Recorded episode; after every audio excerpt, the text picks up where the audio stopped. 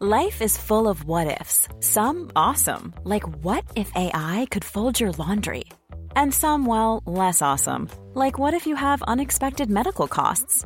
United Healthcare can help get you covered with Health Protector Guard fixed indemnity insurance plans. They supplement your primary plan to help you manage out of pocket costs. No deductibles, no enrollment periods, and especially no more what ifs. Visit uh1.com to find the Health Protector Guard plan for you. There's never been a faster or easier way to start your weight loss journey than with PlushCare. PlushCare accepts most insurance plans and gives you online access to board-certified physicians who can prescribe FDA-approved weight loss medications like Wigovi and Zepbound for those who qualify. Take charge of your health and speak with a board-certified physician about a weight loss plan that's right for you. Get started today at plushcare.com slash weight loss. That's plushcare.com slash weight loss. plushcare.com slash weight loss.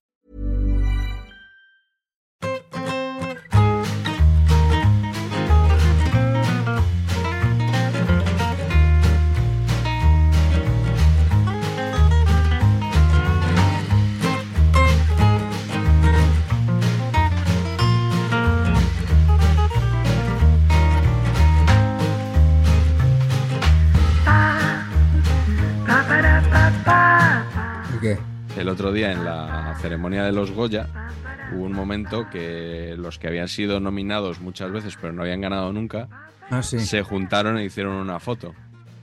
Entonces me pregunto si, si esto sucedió hace un par de semanas también en los premios Panenka, porque empieza a haber mucho agraviado y no lo digo en tercera persona, o sea, No, no, no, claro. En nuestras carnes. En, nuestra, en nuestras carnes, o sea, por Sí, la alusiones. verdad que es, eh, eh, con el transcurrir de los años eh, ya son 10 las ediciones de los premios Panenka. 10. Eh, creo que se está una pésima idea, sí, Miguel. Creo que es una pésima idea porque es la mejor forma para quedar mal con mucha con muchísima gente, porque al final mm, las nominaciones hay en algunos conceptos hay hasta 10 nominados. Claro. Y, y, claro, al final hay 9 que se van a casa sin premio. Claro. Eh, claro, 9 por 10 eh, y por y por cuatro premios diferentes. Estamos a malas con toda la profesión. Con razón nos sacan motes y nos ponen de panenquitas para arriba. No, pero eso, eso, eso es bueno. Eso, yo lo de Eh. Panenquita es, eh, o sea, aunque naciera como, como crítica, como eh, algo peyorativo, a mí me parece un concepto maravilloso. Yo se lo digo a mi sobrino mucho cuando eh, se pone a mirar datos de tal, le digo, eres un Panenquita. Y le encanta. Lo del pan, no sabe lo que es, pero le encanta Pero lo de ser un encanta, Panenquita. Pero es que, es que ah, no sé por qué me imaginaba que el, el término, bueno, entre otras cosas porque lo he sacado yo, pero eh, en la conversación, eh, quiero decir, al final, mm, esto de buscar datos y tal, eh, nosotros en la revista tampoco es que lo hagamos mucho. O sea, No, bueno, me- me- me- a ver, tío. me refería a que es, es lo que hace- él tiene seis años. Lo único que puede hacer es mirar Bishocker quién, si han expulsado a alguno. O sea, no puede, no puede leer Claro. todavía. no te puedes la historia de un futbolista caboverdiano de los años 70, si no, preocúpate también, ¿eh? Un poco. No, no, decía, ya, decía que, Claro. que, que es por eso, ¿eh? Por lo que. Pero yo, yo se lo llamo porque le gusta mucho el fútbol y tiene mucha curiosidad por saber no solo sobre los futbolistas de hoy, sino que te hace preguntas de, de quién era el portero del Madrid hace 40 años. Y, y- y entonces, el otro día, cuando falleció Miguel Ángel, él, él conoce a Miguel Ángel con seis años, porque hace este tipo de preguntas. Entonces, por eso le digo que es un panenquita. Entonces sí que es un panequita, pero con todas las de. Bueno, es un, es un panencazo en realidad. O sea, hay- el, el problema, eh, la virtud y el defecto que tiene el término es que es lo suficientemente laxo como para que ahí quepa cualquier Claro, de, de concepto siempre peyorativo, eh, caricaturesco y un poco despectivo, ¿no? En el sentido de que mm, si quieres hablar como hablan los entrenadores y en lugar de mm, referirte al hueco entre el central y el lateral, mm, dices que eso es un intervalo, eres un panequita. Oiga, pero es que nosotros en la revista Panenca jamás hemos hablado como entrenadores, primero porque Correcto. somos y segundo porque, porque me parece que, que ese tipo también de, de registro a veces cae en lo un poco en lo, en lo eh, eso sí que es caricaturesco, ¿no? Mm. Lo que se dio un poco al, al pobre segundo entrenador de, de Luis García en el, Sí. en el español. sí, sí, bueno. Sí, sí, sí, sí. Hay que, hay que controlarse. Claro. Es- Yo, es- por ejemplo, ahí la- sí que es de- peyorativo. Sí, la, la batalla del bloque bajo, bloque medio, chico, yo creo que es, un- es una cosa, es una manera corta de entender rápidamente a lo que te refieres. Hay mucha gente que dice, Joder, es que hablar de bloque medio, bloque bajo es de entrenador. Bueno, pues no lo sé. Pero en cualquier caso sí que es verdad que hay eh, conceptos que ahora, como parece que si los utilizas, mm, eres un genio táctico, ves el fútbol mucho mejor que demás. No. En cualquier caso, esa batalla nosotros, Panenka, nunca, nunca la- ha sido la nuestra. Quiero decir que al No. final la batalla ha sido otra. Pero como te digo, eh, ha caído un poco en gracia. Es verdad que también quien tuvo esa genial idea tiene un, un altavoz muy potente, con lo Sí. cual la capacidad, y además es bastante insistente, con lo cual, pues al final. Bueno, yo creo que entre unos cuantos hemos conseguido darle la vuelta a ese término y a mí me parece absolutamente positivo. Eh, no sé, vosotros, Patch, Carleto, ¿qué, qué opináis del término? Si os consideráis panenquitas o, o nada. Bueno, por, supuesto que me lo considero. Primero porque escribo a menudo, he escrito a menudo en, en, en Panenka. Y segundo porque el otro día en, en el Pirulí, en Televisión Española, con Paco Grande, que os conté que estábamos haciendo Sí. ahí comentando las, las finales de las primeras euros, las finales que molan. em, al salir, el segundo día que estuve, eh, entraba Marcos López. Marcos López, ¿El, el bueno, el malo o el regular? el, a mí me parece el mejor, el, el que trabaja en televisión española. Vale. Eh, el chico de gafas que era el Sí, presentador del, el buen, plus. del, del mejor programa de goles, de resúmenes de goles que, que todos yo creo que disfrutábamos hace ya unos cuantos años. Y, y me, y me puso doble adjetivo. Me dijo, me, me lo presentó, no lo conocía, me lo presentó Paco. Me dijo, hombre, sí, Marañón, este es panenquita prisista o algo así. Pues ya, pero te tiene un poco No, desactualizado poco Sí, porque sí, sí, no, bueno, claro, ni puta idea. Bueno, pero yo sigo escribiendo. sigues vinculado al grupo, imperio. sí, lo de Sí, sí, sí, pues es no, lo, no lo controlaba seguramente. Mm. Eneo no está en su radar, me, me No, temo. vaya, extraño. Mucho me ¿eh? temo. Pero sí que, vamos, y yo dije, sí, sí, claro que sí. O sea Es que, te dice panenquista, prisista, eneísta, ya eh, es para. Matrícula de honor ¿eh? en etiquetas, desde luego. Yo lo que sí creo es que, ya sabéis que yo siempre hago coña aquí con eso, porque me- me parece que, que, que, que son, o sea, a mí, del nuevo periodismo, es que tampoco sé si es periodismo exactamente, son algunos de los comentaristas narradores de partidos. Lo que yo pondría en entredicho del, digamos, de, de eso. Especialmente los que abusan del término babazorro, pero por lo demás, todo, todo estupendo. Totalmente. Y tú, Patch, eh, ¿tú, tú no has escrito en Panenka. Yo escribí una vez. ¿No? Tú eres Pero el único aquí que no desde el número uno, a diferencia de ustedes. O sea, ustedes cobran de Panenka, yo pago a Panenka. Es un poquito el. Hombre, aquí pagamos todos, yo creo, a Y Panenka, ¿no? compramos todos, ¿eh? Claro. Sí, sí. Y, y, eh, ahora que muchos medios mainstream se están interesando por tus servicios, Sí. quizá, no sé, una futura colaboración con alguna sección de estas que te inventas tú, tipo el juez de patch o... Cuando dices mucho, dices cero. No, se han interesado por ti varios medios. Otra cosa es que se haya concretado ese interés en algo. Eh, Unidades de dos. Estamos, estamos teniendo un- una- unas historias de se me escapó la tortuga, ciertamente, o sea, bestiales, ¿no? Pero bueno, sí. Más allá de eso, el señor Lagunas, eh, presente hoy ante nuestros micrófonos. eh, el señor Lagunas tiene dos cosas que me molan. Hace dos cosas que me molan, hace muchas, pero las que me molan son Panenka, que me declaro fan, me gusta muchísimo la revista, la disfruto mucho. Me parece que ese producto hacía falta en España absolutamente, absolutamente. Y tiene un podcast que creo que cuando haces tú un podcast no se debe hablar de otro podcast, porque entonces se pone la gente a oír ese podcast y dejan de oír, de oír el tuyo. Que no, hombre, que no. Que No, estoy es aquí al revés, al revés. Camaradería. Tiene un podcast que me encanta, me, me gusta muchísimo, se llama Brazalete Negro. Me encantan las historias que cuentan, me, me flipan, me, soy devorador, me gusta muchísimo, muchísimo. Y lo que, eh, lo que me mola de Señor Laguna es que empezó en Don Balón, ¿no? Empezaste en Don Balón de becario. Eso es la hostia, macho. a buscar ahí el, el golpe más bajo de todos, efectivamente. Sí, sí, empecé de becario en, en Don Balón, sí, sí, en el año 2000, 2003, 2004. Eh, entro como becario para hacer el, el especial Valencia campeón de liga. Ese fue lo primero que publiqué. eh, como periodista deportivo, dijéramos, bueno, todavía no era periodista deportivo inspectore, pero oficiosamente ya se intuía que ahí había un cierto interés en el fútbol. De hecho, en realidad, eh, cuando yo entro en, en Don Balón, estaba de director Sergi Mas, eh, Ah, sí. Qué buena. Ay, Estuvo aquí. Qué pasó? bueno. Sí, sí, lo recuerdo, sí, sí.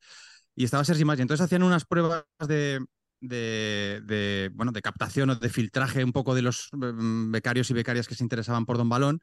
Y yo la verdad que venía, mm, estaba estudiando en Zaragoza y, y pasé por delante de Don Balón y me fijé y, y lo primero que pensé, que era una, una reflexión que luego escuché mucho, ah, pero Don Balón todavía existe. Entonces mm, Claro. subí y, y le dije, porque realmente era verdad, estaba haciendo un trabajo sobre, sobre el fútbol durante el franquismo y, y quería un poco revisar algunas de las revistas. Y a partir de ahí, el, el chico que estaba en documentación, eh, Jorge Gonzalo, me dijo, oye, que sepas que mañana o pasado, no, me- no recuerdo exactamente, hay las pruebas para, para presentarse a becario. Y dije, ah, bueno, pues vale, me voy a presentar. Y, y me presenté. Y lo que hice fue una cosa también que está mal que se diga, pero como ya prescrito, me copié de la compañera que tenía al lado porque había muchas preguntas de fútbol catalán. Y como yo os digo, Ah, venía de Zaragoza. Entonces había muchas preguntas de fútbol territorial catalán que no controlaba sinceramente.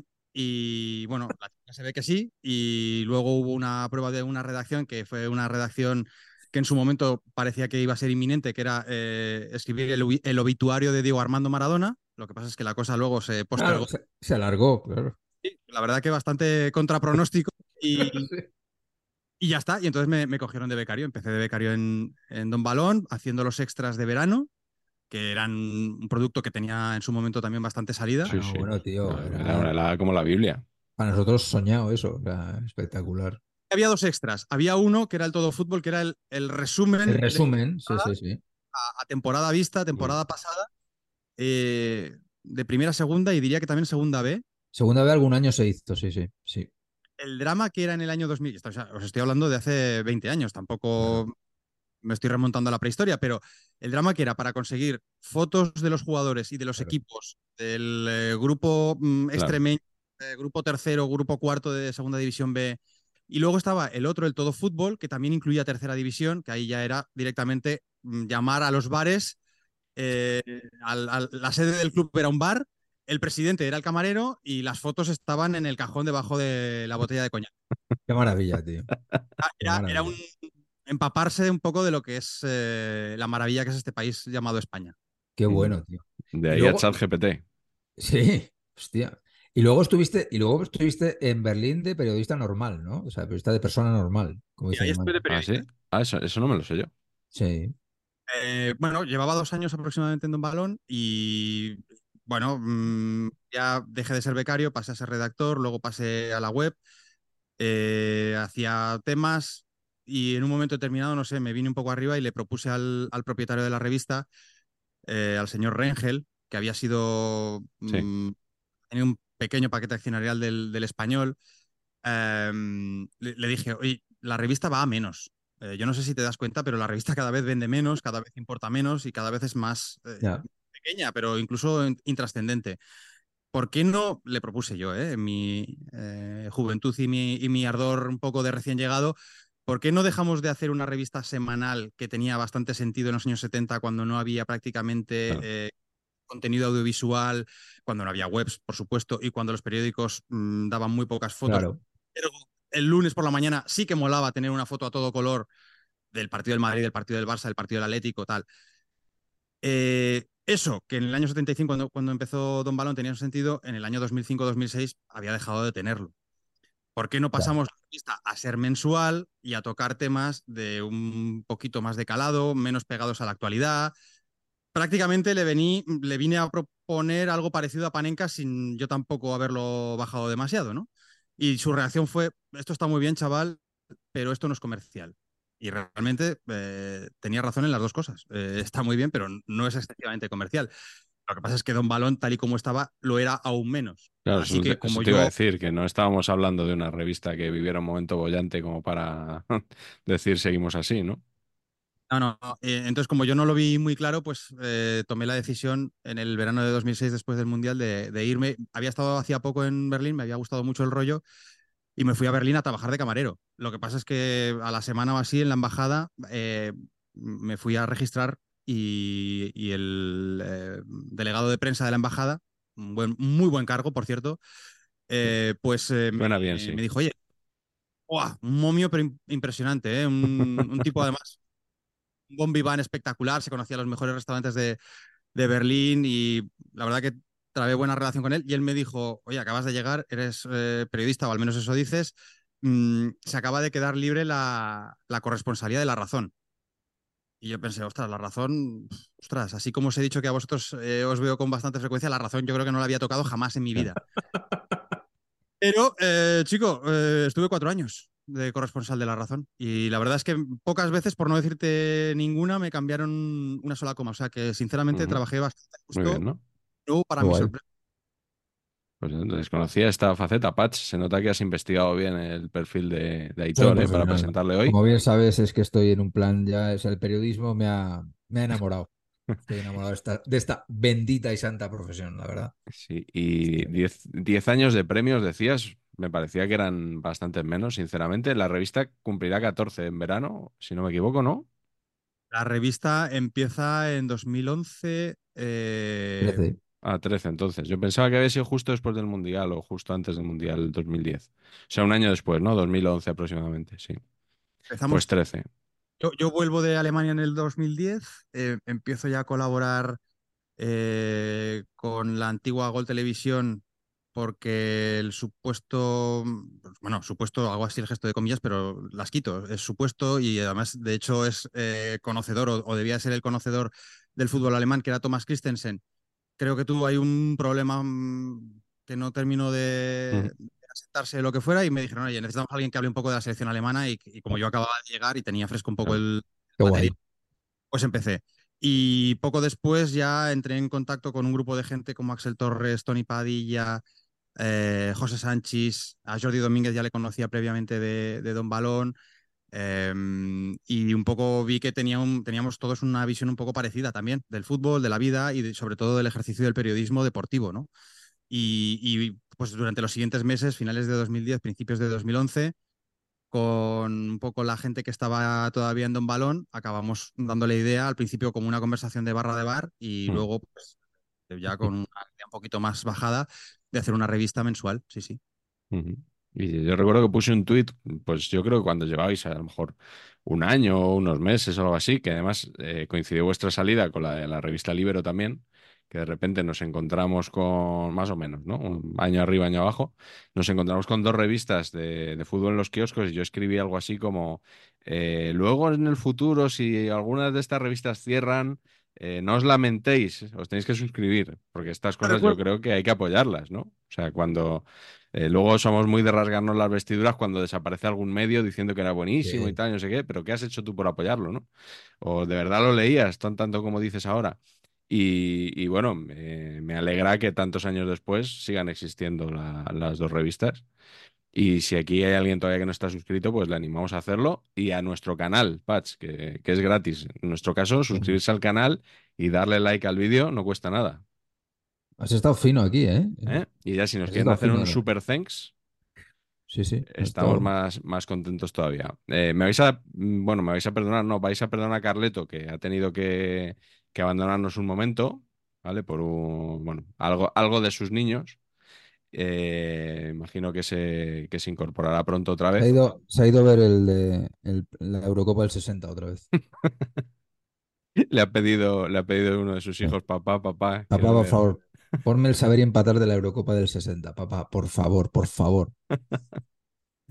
Bueno, pues, pues Yo, yo creo que como fórmula para dormir, no el saber y empatar de la Eurocopa del 60. Uno de la Eurocopa del 60 no sé, pero por ejemplo de la Eurocopa del 80 yo creo que alguno de los partidos puede servir perfectamente como sí, sí. narcótico infantil, ¿eh? A Patch le vale cualquiera, esa es A la mí me vale verdad. cualquiera, efectivamente. Pero bueno, si, si queréis podemos empezar con, Sí, claro, con el tema del programa de hoy. Hemos elegido eh, este nombre un poco raro, entrenadores paracaidistas, para hablar de, pues, de técnicos que llegaron un buen día a un equipo con el que no tenían un vínculo claro o simplemente perfectos desconocidos que al día siguiente los periódicos, eso sí, nos presentaron como si lo supieran absolutamente todo de ellos y con unas trayectorias maravillosas porque estaban preparadísimos para triunfar y que luego se fueron y la verdad no dejaron mucha huella. Este es un poco el, el concepto del que, del que queremos hablar hoy, aunque Carleto, que ahora no me está, no me está oyendo, seguro que se lo salta a la torera como siempre, dice siete entrenadores en vez de cinco, bueno, ya las carletadas habituales. También te digo que si hacemos la ronda y pierde, el turno, ¿eh? O sea, lo que no va a pasar es vale, vale.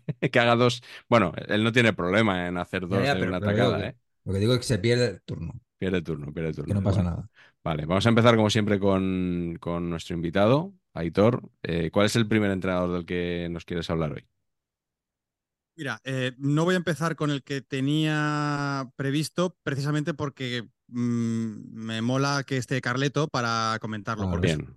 Es entrenador del, español. Tengo que decir que la, temática me gusta bastante. Me gusta mucho el concepto de eh, jugarse triples exóticos en tiempos en los que no había radar. Eh, tiempos en los que había tres extranjeros, yo recuerdo tres, pero mm, incluso quiero, si me esfuerzo un poco, me puedo acordar de dos. Sí, sí, sí. Solamente dos extranjeros en el, en el once titular, o al mismo tiempo sobre el terreno de juego, y eh, algún equipo que directamente el, mercado internacional, obviamente el Athletic Club, pues lo toca poco, porque hasta donde, hasta Bayona, ¿no? Eh, y la Real Sociedad, hasta Atkinson, diría que, que también, o sea, que tampoco mm. fichaba extranjeros. De hecho, yo no ni españoles tampoco. Eh, entonces, eh, claro, en esos tiempos, años 70, 80 y principios de los 90, pues claro, mm, para meterle un poco de exotismo, joder, ir a buscar un entrenador fuera, yo creo que, que molaba. Y claro, ¿Cómo se fichaba en ese momento, no con cuerpos de direcciones deportivas y datos, big data, gente ahí haciendo scouting súper sesudo y tal? Muchas veces era pues porque jugabas contra otro equipo en alguna competición y te había gustado cómo jugaba ese equipo, o porque tu mm, gerente o porque tu secretario técnico pues tenía un radar especial en una zona determinada. Y es el caso que me ocupa en este mi primer paracaidista, que es, y es café para muy cafeteros, Miguel Patch y Carleto ahora cuando se incorpore, Hildo Maneiro. Hombre, por favor. Bueno, bueno, bueno, bueno. ¿De verdad? O sea, acabo de retroceder, sí, sí, sí, acabo de retroceder. Es que ese nombre no se puede olvidar. Fabuloso. Hildo Maneiro. Muy buen nombre. Muy buen naming. Muy buen naming, sí, sí. Hildo Maneiro, ¿eh? Es un nombre como de discoteca o de, o de, pop de los 70. yo, lo confundía, perdona, Aitor. Eh, o sea, este nombre también me, activa otro, que ahora mismo no recuerdo muy bien dónde entrenó, que es Liber Arispe. Liber, Arispe. Sí, no sé si es Racing, Logroñés, Liber Arispe. También me de los 90 Sí, sí, ahora, ahora os confirmo. Eh, vamos, vamos con el señor Hildo Maneiro, por favor. Hildo Manero, eh, poca broma, había sido internacional con Uruguay, una selección uruguaya que se planta en semifinales de la Copa del Mundo del 70 y que cae, eh, en fin, contra una tal Brasil en la que jugaba gente muy buena, ¿vale? Y, jugaba en e, esa selección uruguaya en el centro del campo junto con otro ilustre de los banquillos de nuestra liga, como Víctor Espárrago, otro nombre también que abre ahí Magdalena de Plus. Bueno, bueno. Bien, entonces, en su primera experiencia resulta que se, retira eh, y, se, y coge al Danubio, ¿vale? Y lo hace campeón por primera vez en la historia. O sea, Danubio jamás había sido campeón hasta que resulta que llega Hildo Maneiro. Ah, mira. Y, en la primera temporada gana la liga, que eso es algo que está mm, al alcance de poca gente, ¿vale?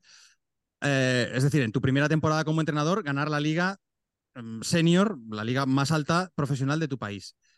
Entonces, eh, claro, de Danubio era el país, el equipo del que procedía Rubén Sosa, fichado un par de temporadas previamente por el Real Zaragoza. El Real Zaragoza, como os he comentado antes, tenía una fijación especial muy trabajada desde, desde, los años 70 con el triángulo Argentina, Uruguay, Paraguay.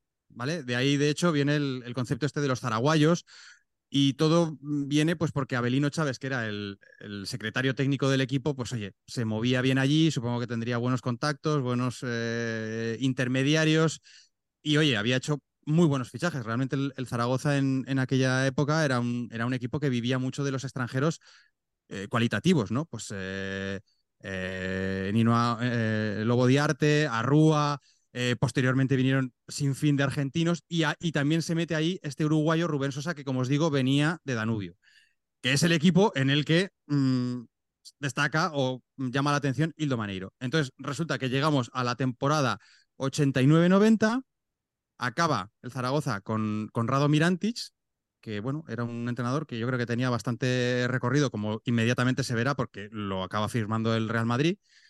Y en ese verano del 90, pues lo deja. Y no se les ocurre otra cosa mejor que ir a buscar a un entrenador que jamás había salido de Uruguay, que tenía muy poco historial, es verdad que había ganado la liga con Danubio, pero no había hecho nada más, y que en ese momento no estaba entrenando, que es Hildo Maneiro. Y la cosa, pues eh, la verdad es que no fue muy bien. Siete victorias, siete empates y diez derrotas y el equipo eh, estaba duodécimo y acabó la liga decimoséptimo porque cuando echaron a Hildo Maneiro mm, tuvieron que ir a buscar al segundo de Antich, que era Víctor Fernández. Y con Víctor Fernández la cosa no levantó demasiado, como os digo, empeoró, acabó decimoséptimo y el Real Zaragoza acabó jugando la promoción aquel año de permanencia contra el Real Murcia, que luego muchos de los componentes del Real Zaragoza, que ganará la Copa del Rey en el 94 y la Recopa en el 95, dicen que ese partido es un poco el partido fundacional, porque lógicamente si el Zaragoza hubiera bajado a segunda división, se hubiera desmontado Claro, todo, se acababa todo, claro. como ganaron además practicando un muy buen juego, sobre todo en la vuelta, en el que golearon al, al, eh, al Murcia, pues permitió que Víctor Fernández continuara la temporada siguiente y muchos de los componentes también lo hicieran, ¿no? Pues ahí estaba Pardeza, Higuera, eh, eh, se sumaron eh, Alberto Belsué, Andoni Cedrún, un poco eh, Xavi Aguado, un poco el, el- la columna vertebral del equipo que, ya te digo, eh, tres o cuatro años después acabará ganando un título, un título internacional. Se echa de menos a ese Zaragoza. Bueno, y tú, Aitor, desde luego. Pero aparte de que tenemos muchos espectadores de- del Real Zaragoza, pero es que durante algunos años era un equipazo y que bien jugaba, ¿eh? Sí, la verdad que sí. ¿Qué, qué te voy a decir? Son 11 temporadas en segunda división y eh, es increíble porque el otro día salían los datos de asistencia a la Romareda, 23.000, 24.000 personas. mm, es una asistencia de, de equipo de primera mitad de tabla para arriba. Sí, sí. Claro, claro. Y, y digo, 11 temporadas en segunda división, yo te diría que es prácticamente una de las anomalías del fútbol europeo. Eh, Sí, como un sí, equipo, Mm. la cuarta, quinta ciudad de España, con seis Copas del Rey, una Supercopa de España y una Recopa, además de una Copa de Ferias. Bueno, eh, yo entiendo que puedas tener un bache, que puedas tener un, muy mal presidente o un mal eh, periodo en el que se acumulan mm, diversas circunstancias y, y que ahora ya no te ya no te luce tanto como antes el ser equipo de capital de provincia, de capital de comunidad autónoma, de ciudad grande, de estadio más o Sí. menos grande. Eh, ahora, mm, a lo mejor equipos más pequeños, pero muy bien gestionados, son capaces de estar en primera división unos cuantos años. El Ibar estuvo seis. Mm. Eh, pero claro, 11 años son muchos, ¿no? Son 11 muchos, sí. ¿Y el, el grupo de Neo no puede hacer algo por meter ahí un empujoncito? algo? Bueno, el grupo Eneo ha sido, La ha liado. no sé si accionista como grupo, menos Eso, los, por eso, los que, que- que inyecte ahí un poquito, ¿no? De pero yo creo que en la última venta o en la última, digamos, cambio de accionariado o de dirección, que eso sabrá más Aitor, ya, ya no están, aunque en realidad, bueno, entre comillas, me sonríen cuando lo digo, pero ¿estáis o no estáis? Y, y me, se medio sonríen así Mm, como, bueno, quizá no están, pero son íntimos de los que están. O sea que al final yo creo que se han salido de, de la primera fila, porque además es que es muy complicado en un equipo. Y una afición como Zaragoza, vamos a decir, exigente, aunque otros piensan Sí, también que es bastante dura, eh, pues a lo mejor, ¿sabes? Que de- de- de- si el equipo no va bien, te arrepientes mucho de haberte metido, Yo- de yo- haberte metido en yo ese siempre que, lío, ¿no? que escucho afición exigente, Carlos, eh, siempre pienso que es una, un subterfugio o una, una alternativa a decir efectivamente una, una afición excesivamente dura o, o incluso a veces eh, cruel con su propio equipo. Yo lo que sí que creo es que al final es una afición que durante mucho tiempo se acostumbró a ver a su equipo durante muchísimos años seguidos Lo natural. Y prácticamente una vez por década iba metiendo una copita del Rey ¿eh? y llegaba lejos Claro. en Europa. Alguna vez le metía seis al Barça, otras veces le metía seis al Madrid. Quiero decir que a los grandes ir a la Romareda mm, a veces mm, no les, no les apetecía demasiado. Pero claro, ahora es que ha pasado prácticamente una generación que no conoce al. Claro. Sim- simplemente para acabar con Hildo Maneiro, os tengo que decir que mm, solamente estuvo 24 partidos, no le dio tiempo de hacer nada destacable. Quizá lo más destacable precisamente es que se trajo a un compatriota, a Edinson Suárez, que a este mm, me podéis decir con total tranquilidad que no le recordáis. No me acuerdo. Pero En aquella temporada vinieron dos, dos, eh, uruguayos, Edinson Suárez, que venía avalado por Hildo Maneiro, y Gustavo Poyet, que vino mm, un poco para completar el pack. Ese sí no suena. Como Ese sí. el que viene para completar eh, era el bueno. Era el bueno. Edson Suárez tiene una circunstancia bastante mítica que yo viví con 10 o 11 años en la grada de, de la Romareda, que es que teníamos un argentino que se llamaba Darío Franco y teníamos a un uruguayo que se llamaba Edison Suárez. Entonces, claro, hubo un momento en el que se produjo una sustitución y eh, por la megafonía dijeron, sale Franco, entra Suárez. Y bueno, hubo un cierto la grada como eh, diciendo, sí, sí, este capítulo de la historia de España ya lo hemos visto. Por fin. Muy bien, muy bien. Muy bueno, muy bueno. Por cierto, falleció Franco Martínez recientemente, del Ah, que sí. hemos hablado aquí, ¿no? El, el apellido que dio origen, eh, perdón, el árbitro que dio origen a los dos apellidos eh, de sus compañeros. Liber Arispe, por rematar yo también, entrenó al Logroñés en la 96-97. Siete No partidos. No exactamente. de este entrenador uruguayo eh, que falleció de COVID eh, en 2021. Eh, Carleto, solo hemos hecho un entrenador en este tiempo que te has ausentado. Eh, Hildo Maneiro. Aitor ha dicho que va a reservar uno para cuando estuvieras tú, porque te va a gustar. Vale. Eh, ¿con quién vas tú ahora?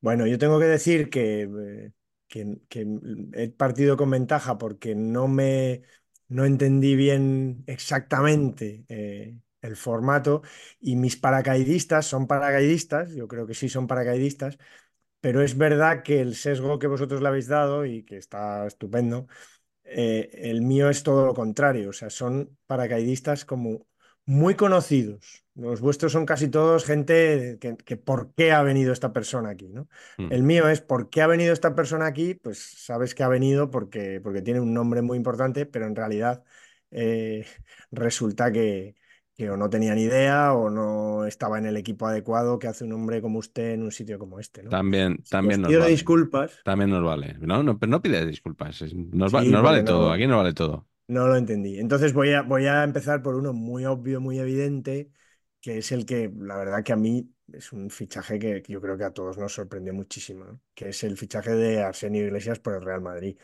Esa temporada que, que, que Valdano tiene que dejar el equipo porque los resultados son muy malos. El, creo que fue el español el que, el que elimina de Copa al Madrid, le gana varias veces. Aquellos, mm, creo que metió seis goles Lardín en una siete goles Lardín le metió al Madrid en una sola, en una sola temporada. La cosa era, ins- pues no se sostenía.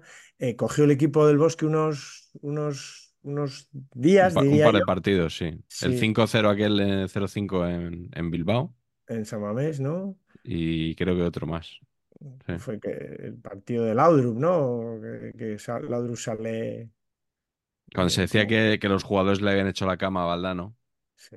Y Valdano y, y sa- ese, eh, hicieron un vídeo de los jugadores del Madrid que no se sabían hacer la foto, no sabían quién iba arriba y quién iba abajo, decían que, que estaba el vestuario muy mal porque y entonces dijo Valdano, un grupo de jugadores que no se pone de acuerdo para hacerse una foto, ¿se va a poner de acuerdo para echar al entrenador? Está muy bien. Ojo, ¿eh? Y, y entonces coge el equipo Arsenio. Eh, y la verdad que, pues es que es muy random, ¿no? Arsenio venía de, de- del Depor, de quedar obviamente subcampeón esa, esa temporada del, de- del penalti de Jukic. Y, y la verdad que coge un equipo que gana los dos primeros partidos, en Oviedo y, y 4-2 al Betis, pero, pero en realidad es un equipo mm, cogido con hilos, ¿no? Me da la sensación de que, a pesar de que él se decía, pero se dijo con el fichaje, pues siempre había sido pues, un poco madridista, bajo, bajo el azul y blanco del, del pero en realidad este señor no pintaba nada aquí, pobre hombre, ¿no? Un hombre acostumbrado a entrenar en la casa, él había entrenado al- a un buen Hércules en los años 70, que él también había jugado allí. Pero mm, el Madrid era una maquinaria, aunque era el Madrid antiguo, el de la vieja ciudad deportiva y el del Bernabéu, eh, todavía, digamos, arcaico, pero, pero vamos, que era todo lo que movía a su alrededor el Real Madrid y el pobre en la tercera jornada tiene que ir al Camp Nou, le meten tres y yo creo que eso ya también es difícil de, difícil de levantar, ¿no? Y es verdad que acaba bien la temporada, pero es una temporada que el Madrid, pues, pues, pues lo cierto que no, que no, no funciona, no elimina la. Juve, creo, en la Champions, ¿no? La Juve con aquel partido 1-0 en casa, ¿no? Con gol de Raúl, eh, un Raúl so- todavía jovencísimo. Yo ese partido es de los pocos que, que, que yo eh, vi en el Bernabéu, que yo no venía nunca, yo tenía 20, 21 años y vine a verlo ese partido con mi padre y, y- y, bueno, era, aquel día debutó, ¿cómo se llama? em, aquel central, García Calvo puede ser, o debutó, García, jugó García García Calvo. Calvo, sí. Jugó y hizo un muy buen partido en el partido de, de casa. Pero luego allí yo creo que la Juve, no sé si ganó 2-0, ¿no? Me parece que, que- que fue... Padovano me suena. Ostras, Padovano, mítico.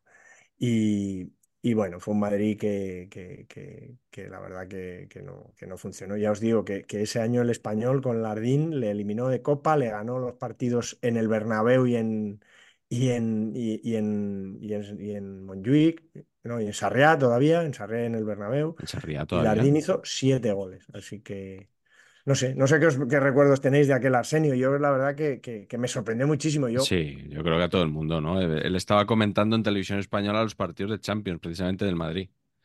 Eh, había dejado el Depor el año anterior ganando la Copa, que, el Endoiro prefirió contratar a Toshak y bueno, mucha gente, mucha gente le sentó mal, ¿no? Que Arsenio saliera del Depor así, aunque fuera ganando un título, pero que no, que no pudiera seguir. Y fue muy sorprendente, desde luego. le ganó 1-0 al Depor en un partido de liga. Con, el Depor lo pilló Tosak después que él.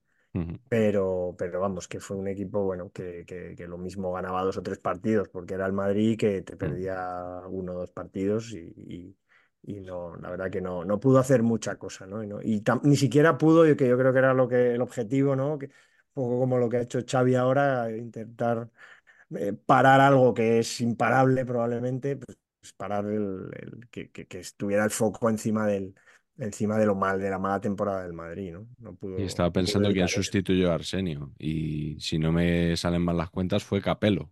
Capello vino al año siguiente. De. Arsenio a Capello. De Claro, porque es que Valdano, este de año- Valdano a no. Capello pasando por Arsenio. Es que este año no se clasifican ni para la UEFA.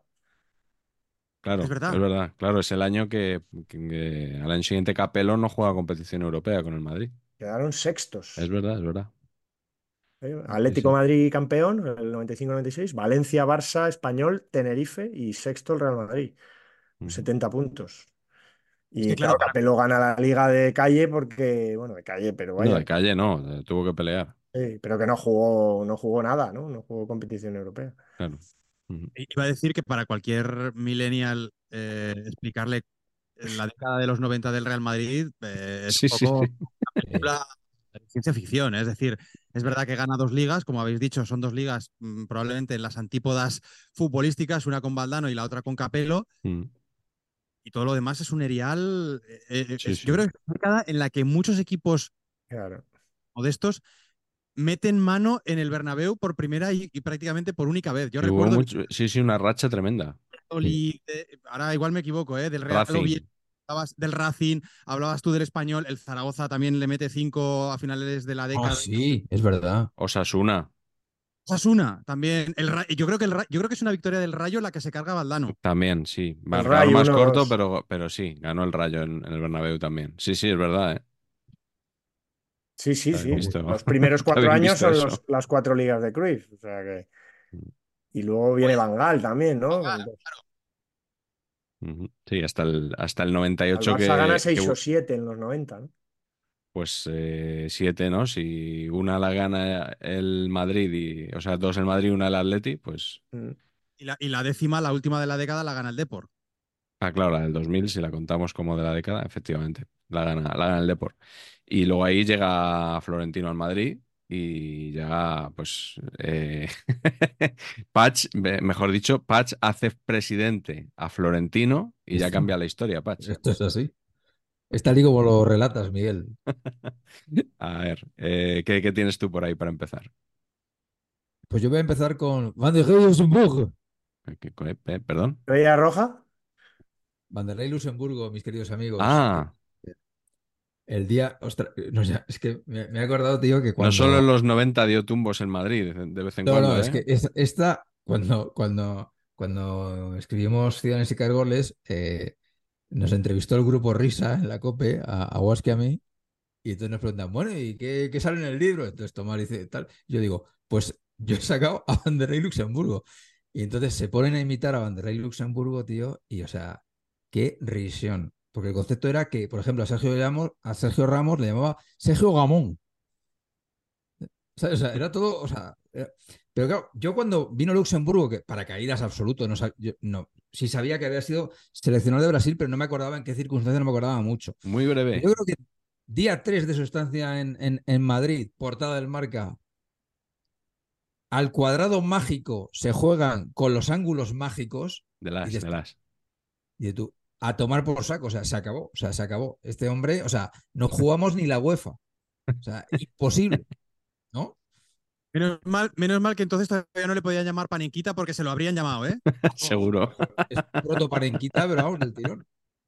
Y Pero claro, el hombre de- debuta en un partido absolutamente absurdo, es una repetición de seis minutos que quedaban por jugar, y dice que su mayor aportación táctica en todo el periodo que estuvo en el Madrid fue que esos seis minutos, que creo, creo que era contra la Real, quedaban seis Sí. minutos. Sí, contra la Real. La sí, sí. Real que se suspendió por amenaza de bomba, ¿no? Pues, que- pues que le dijo, le dijo el entrenamiento, oye, a ver, chavales, esto es que le paséis el balón a Ronaldo o a Zidane. O sea, y esta es la innovación táctica. ¿no? Y entonces, cuenta Luxemburgo que, que, que, claro, que Ronaldo cogió el balón, hizo tres regates, le hicieron penalti, que tiró Zidane. Y por tanto dijo, fijaros, fijaros, si, si es que, si es que lo tengo que dar hecho, chavales. ¿no? O sea, es todo un delirio, tío. Es un delirio todo esto. Y claro, Luxemburgo pues le va a regular, ¿no? Esa temporada que, que acaba, porque esta es la temporada que empieza mal porque Camacho dice que no en pretemporada. Sí, García Remón. Remón, toda, esta, toda esta vaina, ¿no? Sí. Entonces la siguiente temporada la empieza, para mi sorpresa, honestamente. Sí. eh, y bueno, en cuanto empieza a ir mal y tal, eh, nos elimina el, el Olympique de Lyon y de la Champions eh, y se acabó. Y viene, por supuesto, Don López Caro. No, pero no, el Olympique de Lyon no le elimina al Madrid, ¿eh? Ah, ¿no? Yo creo que sí, ¿no? No, le elimina el Arsenal esa temporada con López Caro. Ah, eh, ah, claro, entonces es el el que- creo que pierde en fase de grupos con el Lyon. le, dice- le deja tiritando, exacto. Bueno, total, que entra López Caro, que bueno, que López Caro sí que tuvo auténtica mala suerte porque a estas alturas debería él seguir conduciendo la nave madridista, en mi opinión, ¿eh? en mi humilde opinión de experto en fútbol. Y luego, investigando un poquito en, en una, en una web que no sé si ustedes conocen, que se llama Wikipedia, es una cosa que, bueno, tiene, bueno, tiene información en general, ¿no? No. Pues he descubierto, tío, que esto absolutamente lo desconocía, ¿eh? El señor Vanderlei Luxemburgo debutó como primer entrenador en la Liga Brasileña en 1983. Hasta la temporada de hoy, 2023, el señor Vanderlei Luxemburgo ha dirigido a 40 equipos en 40 te- temporadas. No dura más de dos años en ningún equipo. Y en algunos años dirige a dos o tres. Y lo grande es que estos 40 equipos no son distintos. O sea, en muchos repite, triplite, cuatripite. Es, es fabuloso. O sea, en el Palmeiras ha estado cinco veces. Cinco veces. En el Flamengo, cuatro. Santos, tres. O sea, todos los equipos brasileños que me digáis, os digo que ha estado dos o tres temporadas, Don Vanderlei. O sea, suena Vanderlei, ¿no? O sea, cuando pasa algo aquí, entiendo que en, en Twitter Brasil es suena Vanderlei. Suena ¿no? O sea, Vanderlei. espectacular, espectacular. Ahora Oye. mismo está sin equipo, Patch. ¿Eh? Y ahora mismo está sin equipo. ¿Ah, sí? Pues para el Rayo. Como decían en el, en el equipo A, eh, sobrevive como soldado de fortuna. Si usted tiene algún problema y se lo encuentra, quizá pueda solucionarlo. Absolutamente, tío. Hostia, pues, oye, ojo, el. Sí, sí. Oye, yo creo que esto es muy habitual en Brasil, ¿eh? Porque mi, mi primer entrenador de hoy es un Ah. poco esta historia también. ¿Ah, sí? ¿Os acordáis de Jair Pereira? Sí, sí, sí, sí, sí. Paracaídas, pero vamos, o sea, tirado desde 8.000 kilómetros de altitud, o sea. pff. Sí. Para caídas de los que no se abre. Exacto, porque claro, llegar con Jesús Gil eh, al Atleti en 1993, o sea, esta es eh, la temporada, o una de ellas, porque es probable que hubiera varias, en, en la que el Atlético tuvo seis entrenadores. Seis entrenadores. Eh, Jair Pereira, que fue el que la empezó, Cacho Heredia, Emilio Cruz, José Luis Romero, sí, señor. Is- Iselín Santos Ovejero y Don Jorge de Alessandro. Emilio Cruz, que en su día fue acusado por un periodista, entonces en la cadena Ser, de haberle llamado a capítulo a su despacho y de haberle agredido. Allí Como en el- eh, bueno, este, este le agredió directamente, Ah. según, según relató este, este periodista que, que está en paradero desconocido actualmente. Ajá. Eh, sí, y con el que Patch tiene un proyecto de, de hacer un Mi programa dupla. de radio. Mi dupla. Exactamente. Bueno, pues eh, Jair Pereira duró exactamente siete partidos de liga y eh, tres de Copa de la UEFA. Me gusta mucho porque salieron a la, a la- a la luz unas declaraciones de Miguel Ángel Gilmarín, que entonces se conoce que hablaba más con los periodistas que ahora. Eh, típica reunión cuando las cosas van mal. Y, leo, eh, Miguel Ángel Gil reveló que hubo momentos de excesiva tensión en la reunión entrecomillado, palabras de, Gil Marín, tenía- teníamos que ver qué coño le pasa al Atlético. Pereira tiene unos principios tácticos que pueden estar muy bien y puede poner toda la voluntad del mundo, pero en el campo las cosas no salen. La solución tiene que llegar ya. Pereira es quien tiene que arreglar esto. Si no lo entiende así, tendrá que meditar su futuro. Y no le dio tiempo a meditar mucho al hombre porque se lo, se lo cepillaron. Pero tengo aquí la lista de equipos eh, a los que entrenó supuestamente Jair Pereira desde 1981 hasta 2009.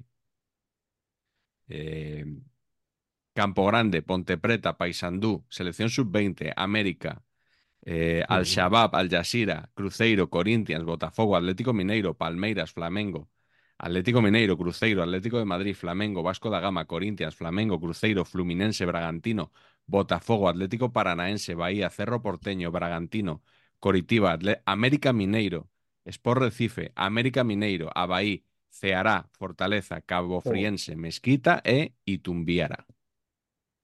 Cabo El Itumbiara tiene un equipazo, ¿eh? Yo creo Cabo- que hay equipos inventados. es decir, el Cabo Friense estoy seguro de que no existe. Sí. El, el- el Mezquita no tiene página en Wikipedia, con lo cual puede que sea inventado, Ah, ¿no? generado por la CPU Bueno, en este caso. Eh, bueno, pues nada, vamos con la segunda ronda de entrenadores, que la primera yo creo que se nos ha dado bastante bien. Eh, Aitor, yo creo que es el momento de sacar a ese entrenador eh, perico que le va a encantar a Carleto. Leto, Vamos. est- estaba por ti y probablemente hasta lo, bueno, seguro que lo recuerdas. A ver. Has dicho que Jair Pereira estuvo ocho partidos, Miguel. Eh, Jair Pereira, siete de Liga y tres de UEFA. siete. Mm, Es que me estoy aquí haciendo un pequeño Excel a ver cuál de los paracaidistas tardó menos en estamparse con el suelo. Eh, el caso que me ocupa eh, fueron ocho los Foto que finish. Va a haber que pedir la foto finish. Sí. Y sí, porque este no jugó competición europea, con lo cual en total fueron ocho partidos. y estoy hablando de Ljubimir Ljubko Petrovic, querido Eh, sí, Carleto, que venía nada más y nada menos que de ganar la Copa de Europa Claro. 1991. Es decir, imaginaos la película, ganas la Copa de Europa con el Estrella Roja y estamos hablando de ese fútbol, ¿eh? del fútbol de los 80 y de los 90, Sí, sí, que sí. jugaba el español. Con todos mis respetos para el español, lógicamente, pero claro, eh, joder, uno se imagina que con la Copa de Europa... mm, Te vas al Milan, no al español. Pues no, no. Viene a, a Barcelona en un gesto totalmente mm, paracaidista, eh, muy buscando exotismo por parte del español que había pasado por segunda división. Eh, y bueno, al final eh, es un equipo, como ahora veremos, que no se le da nada bien porque, entre otras cosas, solamente tarda ocho partidos en, recibir la carta de despido. Había ganado la liga, como os digo, en la 90-91 en Yugoslavia, que fue la última liga yugoslava. Luego siguió llamándose así, pero ya no jugaban ni croatas ni eslovenos, ¿vale? Eh, seguían los, los eh, montenegrinos. También durante un tiempo, un par de temporadas, siguieron los bosnios y los, y los macedonios, pero la Yugoslavia que nos imaginamos, la gran Yugoslavia, eh, esa se acaba en la temporada 90-91, que es la temporada en la que gana el- la estrella roja de, de- de este hombre, de Petrovic. Y, como os digo también, se planta en la final de la Copa de Europa y juega probablemente una de las finales más soporíferas de la historia, empate a un desastre de final, pero le ganan al Olympique de Marsella. Y Petrovic, bueno, pues eh, continúa mm, eh, unos días más como, entrenador del, del Estrella Roja. Ese Estrella Roja, que se acaba de proclamar también campeón de liga, tiene que jugar los últimos partidos y uno de ellos es contra el Dinamo de Zagreb, que recordaréis, la temporada inmediatamente anterior había sido el mismo partido en el que Boban le había soltado una patada a un policía yugoslavo. Eh, porque había habido sí. muchísima movida a nivel político, porque habían ido los ultras también de, de la Estrella Roja y, y bueno, eh, se vuelve a vivir ese partido y según el propio Petrovic, dice que eh, les hacen perder el partido por interés político. Él dice, he encontrado aquí unas declaraciones que me ha traducido eh, una maravillosa asistente con inteligencia artificial que me dice, en el descanso protesté con vehemencia con el árbitro, un tipo montenegrino cuyo nombre no puedo recordar en este momento, bien, y por lo que me dijo era, evidente entre líneas que ya se había decidido que teníamos que perder ese partido por razones políticas, porque Tutman, el presidente de Croacia, estaba sentado en las gradas y porque no quiere que un equipo serbio gane en medio de Zagreb justo delante de sus, de sus ojos en un momento en que se está creando un Estado independiente. Me echaron del partido, encajamos un gol más, perdimos 3 a 2 y esa es toda la historia. Bueno, este señor, claro, ya debía de ver que la cosa se estaba poniendo un poquito peluda y cuando le dijeron, oye, vente a Barcelona, que encima es una ciudad que nada va a albergar los Juegos Olímpicos, ¿eh? Mediterráneo, diseñito, playa, tal, oye, mmm, allá que me voy. Y se vino efectivamente al español. Y estuvo en el español que venía, he dicho antes que había bajado, pero no, no, venía del bajón de, de Clemente y del ascenso, el ascenso en el año 90, ¿vale? O sea, tiene ese momento álgido con Javi Clemente, el casi título europeo contra el Bayer Leverkusen, que eso es año 88. La temporada siguiente bajan, pero como suele hacer el español, vamos a ver este año, normalmente cuando bajan. Está jodida la cosa. Está jodida la cosa, sí, Carlos. Esto es, ya te cuento yo un poco cómo va la, la, movida cuando llevas 11 años en segunda. Pero, pero bueno, la cuestión es, eh, el español vuelve a primera división y en el 91 no sé si se le puede considerar para, paracaidista, pero bueno, eh, le entrena Luis Aragonés. Mm. Y en el 92 apuestan por Pedrovis. O sea, hacen Luis esta... Aragonés sumido en los años anteriores, después del motín de la Esperia, sumido en una depresionaca de caballo, que son esos años que empieza ese San Benito de que si iba al bingo, de que si jugaba, de que no sé qué, tal, porque eso entonces se, se decía mucho. O sea, ahora nos hemos quedado con el ganar y ganar y ganar pero le metían caña al pobre Luis. Yo creo también, o sea, mucha gente por el tema del motín de la Esperia, o sea, que ahí hubo represalia clara de vamos a buscarle mierda a este hombre y coge el español que le sirve un poco para recuperarse, pero él tiene una cláusula que si le llama al Atleti eh, puede rescindir y le llama al Atlético de Madrid y se va. Después de hacer una temporada correcta con el español, uh -huh. se va. Yo creo que Luis ha entrenado tantos equipos que no, no, se le puede considerar así como paracaidista, ¿no? Entre el Oviedo, el Mallorca, el Sevilla, el Valencia, el Betis también, ¿no? Yo, sinceramente, en el Barça sí que lo consideraría un poco paracaidista, ¿eh? Sí. Un poquito sí, yo creo también, ¿eh? Sí, estoy de acuerdo con esto. Por eso, ¿no? Que pintaba a Luis Aragones en, en un club tan. No, no, quiero utilizar la palabra endogámico, pero bueno, un, un club un poco siempre con, con, esas referencias tan claras, ¿no? Y, no sé, en, en, aquellos pero, años igual no estaban tan claras, ¿no? Pero si él, si él no se pone del lado de los jugadores, se hubiera Sí. quedado en el Barça. ¿eh? Sí, sí, sí. sí. Él ahí es súper honesto y, y- y se pone del lado de los futbolistas eh, que, que estaban reclamando lo suyo. A él no le influía a él eso. ¿eh? O sea, que Pero- él ahí. Carlos, ¿tú crees? Yo no sé si se hubiera quedado porque al final yo ¿No? creo que ahí Núñez también estaba. Yo creo que ahí Núñez estaba bastante acorralado No. y él percibe que tiene que, que jugarse la carta, entre comillas, de la oposición. Porque, claro, Núñez también estaba eh, en vistas con unas elecciones y la carta de la oposición es traer a Cruyff y hacerle, y hacerle entrenador un poco contra, contra su propia pulsión interna, ¿no? Pero al final, bueno, dice, aquí ya tenéis al entrenador que queríais, ¿no? Que es, que es Cruyff. Porque de hecho, de los jugadores que protagonizan el motín del Esperia, mmm, unos cuantos se quedaron. Vale, Alessanco es el, el, gran, el gran líder. Y luego Alessanco tiene una carrera todavía larga con, con el Barça. Bueno, pues lo de Luis Aragonés eh, en el español funciona relativamente porque acaba decimosexto, es decir, un puesto por encima de la promoción y un punto por encima de la promoción, pero es que al año siguiente, ya con nuestro amigo Petrovic, eh, le vuelve a suceder exactamente lo mismo. El español, primero con Petrovic, luego con, con Sabaté y finalmente el regreso de, de Clemente, acaba otra vez solamente un puesto y un punto por encima de, de, la zona de descenso a la que acabará cayendo la temporada siguiente. Es decir, que los principios de los años 90 fueron bastante pachuchos también para el español, que pasó dos veces por segunda división y recordemos que es uno de los equipos, no sé si es el quinto o sexto, con más temporadas en la máxima categoría.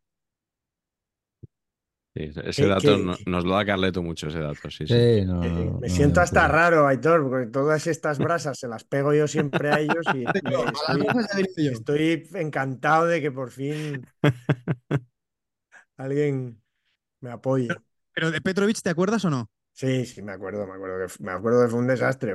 Me acuerdo del desastre. Me acuerdo que vienen los rusos a mitad de temporada, yo creo, ya cuando él ya se ha ido, pero no sé si, no sé si él habría dejado los, los informes, ¿no? Por saber eh, del este. Eh, y sí, me acuerdo, no sé, eh, son los años de Run, Sketch, no sé, son aquellos años, son unos años muy un poco, un poco feos y que tiene que venir, bueno, lo coge Sabaté después, que un mítico del español y del Betis, y, y luego tampoco va bien la cosa y tiene que venir Javi y Clemente a, pues bueno, a un poco a más estado de ánimo que, que, futbolístico, ¿no? Y a levantar un poco la cosa, pero sí, sí, lo de Petrovic. Pero fijaos el español, que para, para- también un poco para demostrar lo mal que estamos últimamente, que son unos nombres así un poco de segunda, tercera fila, que en aquellos años venían entrenadores y hasta Camacho, ¿no? Que siempre me, se ríe, se ríe mucho Paz de mí de que Camacho, Camacho es un mito de entrenador del español. Sí. Y ha estado tres o cuatro temporadas nada más, pero es un mito, lo es. Y, y- y- pero han estado aquí Luis Aragonés, Javier Clemente, eh, José Antonio Camacho, que han sido luego seleccionadores. Todos después han sido seleccionadores nacionales. Y Bielsa. Petrovic. No, Bielsa, Bielsa nos abandonó, pero sí, sí. O sea, que hemos tenido nombres muy potentes, pero cada vez va la cosa menos. Mm. Mi poche, como decía Pochettino, bueno, eso era una moneda al aire, ¿no? Pero ahí ya empezaban las cosas a irregular, porque Poche viene y casi esa Valverde, temporada también sí. es milagrosa, la temporada que nos salva. Mm. A Carleto, Oye, pues- ¿con, quién vas a...? Sí, Di, di, Aitor. No, que so- solamente iba a acabar que como me ha descubierto eh, Patch, esta web que no conocía, eh, Wikipedia, ha dicho que se llama, pues resulta que ahí eh, el señor, eh, el bueno de Ljubko Petrovic, eh, en 2014 fue fichado por el, por el Sarajevo, él es bosnio y le fichó uno de los equipos más importantes de Bosnia y tuvo la mala suerte de que se filtraron unas fotos en las que aparecía junto con Arkan mientras Arkan le enseñaba a disparar una, una, una ametralladora, ¿vale? Por lo que fuese en Bosnia, pues aquellas fotos no, no, no acabaron de caer bien. Total, el tipo ahora mismo tiene 76 añazos y ha estado, eh, lo último que se sabe, ha estado entrenando en el fútbol en Vietnam, ¿vale? Hablábamos antes de un poco grandes momios del fútbol, pues hombre, yo creo que entrenador en, en Vietnam no debe de estar mal. Y luego ha pasado por el Litech Lovec, que nos suena bastante, pero ahora mismo está en segunda división en Bulgaria. Por lo que dice en Wikipedia, el señor aún no se ha dado por retirado. ¿eh? O sea que si queréis también, como en el caso de Vanderlei Luxemburgo, lo podéis contratar. Y si alguien quiere saber más sobre Arcán, eh, Wikipedia o Brazalete Negro. También. Ahí, ahí. Efectivamente. ahí tenemos un doble capítulo sobre, sobre Arcan y sobre todo sobre ese momento en el que, bueno, dos momentos, ¿no? Cuando coincide con Jesús Gil en aquella eliminatoria de Copa de la UEFA entre el Sí, buenísimo. y el, y el Atlético de Madrid. Y luego el otro momento, pues es el momento en el que se lo cepillan las mafias belgradenses. Sí, sí. Se habló mucho, sobre todo, de la mujer de Arcán en aquella eliminatoria en la que ejerció de, de presidenta, ¿no? Sí, sí, porque él no podía salir de, de Serbia. Bueno, podía salir, pero claro, si salía Interpol le, le echaba las manos encima. Entonces él decía que, que se había quedado eh, controlando la construcción de la ciudad deportiva, una ciudad deportiva que por supuesto no existe, y, y entonces mandó a su mujer, que era una, una cantante, efectivamente, era, bueno, la, la folclórica más en boga en aquel momento del turbo pop serbio.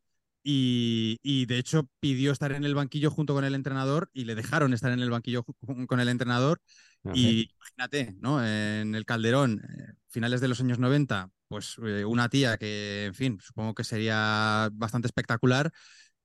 Bueno, iba, iban todos locos. De hecho, eh, creo que en Marca, en aquel momento, apareció las declaraciones, o se cogió un poco, recogieron una frase que escucharon desde el banquillo hacia uno de los jugadores del Atlético Madrid cuando estaba sacando de banda, que le dijeron, tú mira para el partido y deja de mirar para el banquillo. O sea que ahí había una, un arma también de Muy sí, bien, sí, ¿eh? de distracción.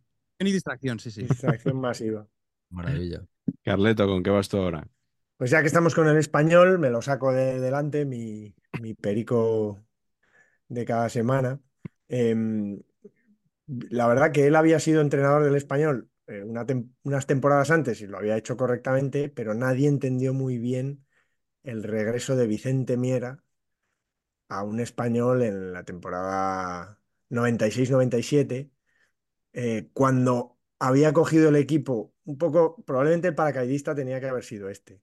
que era Carcelén, el segundo de Camacho. Camacho se va del español eh, después de hacer un gran papel, asciende al equipo, se queda y lleva al equipo a, a- a- a buenas clasificaciones y, lo, y deja Carcelén, ¿no? Que eso también es un pequeño tópico del fútbol a veces, ¿no? Se va el, número uno, deja un poco ahí al segundo, como que va a ser un poco lo mismo. Y de lo mismo nada, porque Carcelén era un poco el cerebro en la sombra, era el hombre que preparaba los entrenos, que se sabía todo, que llevaba todos los datos, no sé qué, pero el, que ponía un poco el carácter y el espíritu al equipo, pues era Camacho. Y, Carcelén pues dura pues, pues muy poquito, yo creo que son 8 o 9 partidos. Eh, y bueno, un poco mm, también quién queda por ahí, no, creo que estuvo 19 partidos Carcelén aquí. Y entonces traen a Miera, que venía ya de vuelta de la selección, de ganar la medalla de oro con España, pero un poco ya, bueno, había cogido al Racing, había hecho dos temporadas random en primera, pero bueno, hoy en día la verdad que eso no está mal. Y, el español, pues bueno, también es verdad que cuando echas a un entrenador tienes que, tienes que coger un poco lo que haya por ahí. Y traen a Miera y, y coge al equipo, ¿no? Y Miera, pues bueno, era un- quizá era un poco ya chapado a la antigua, ¿no? Eh, como había sido jugador de él, incluso compañero en el Sporting, eh, el club decide poner de segundo a mi padre.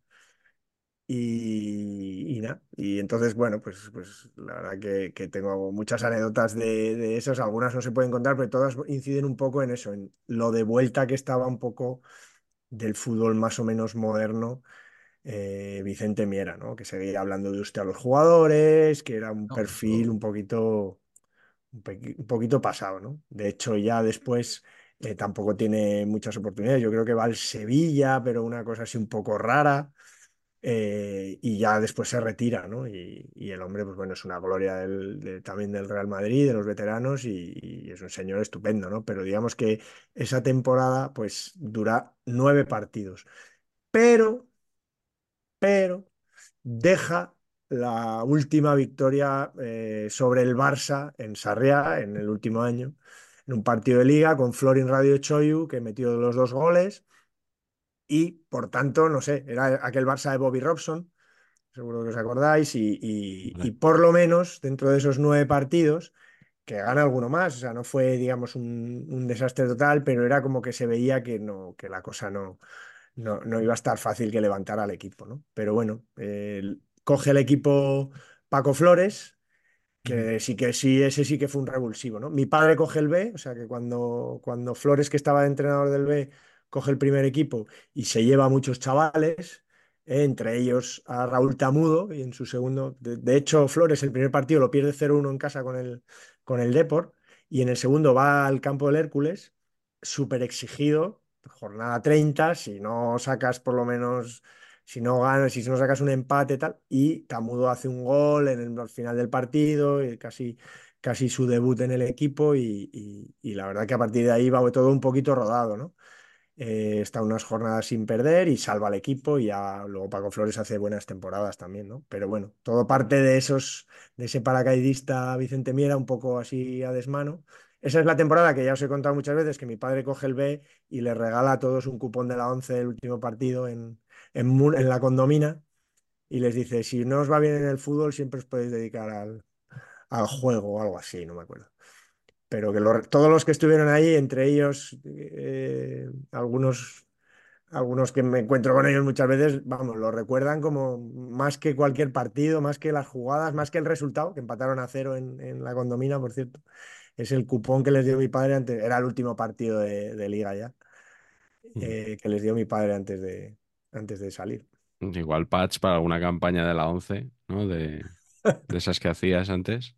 Pues Podías mira, haber utilizado esa- ese concepto.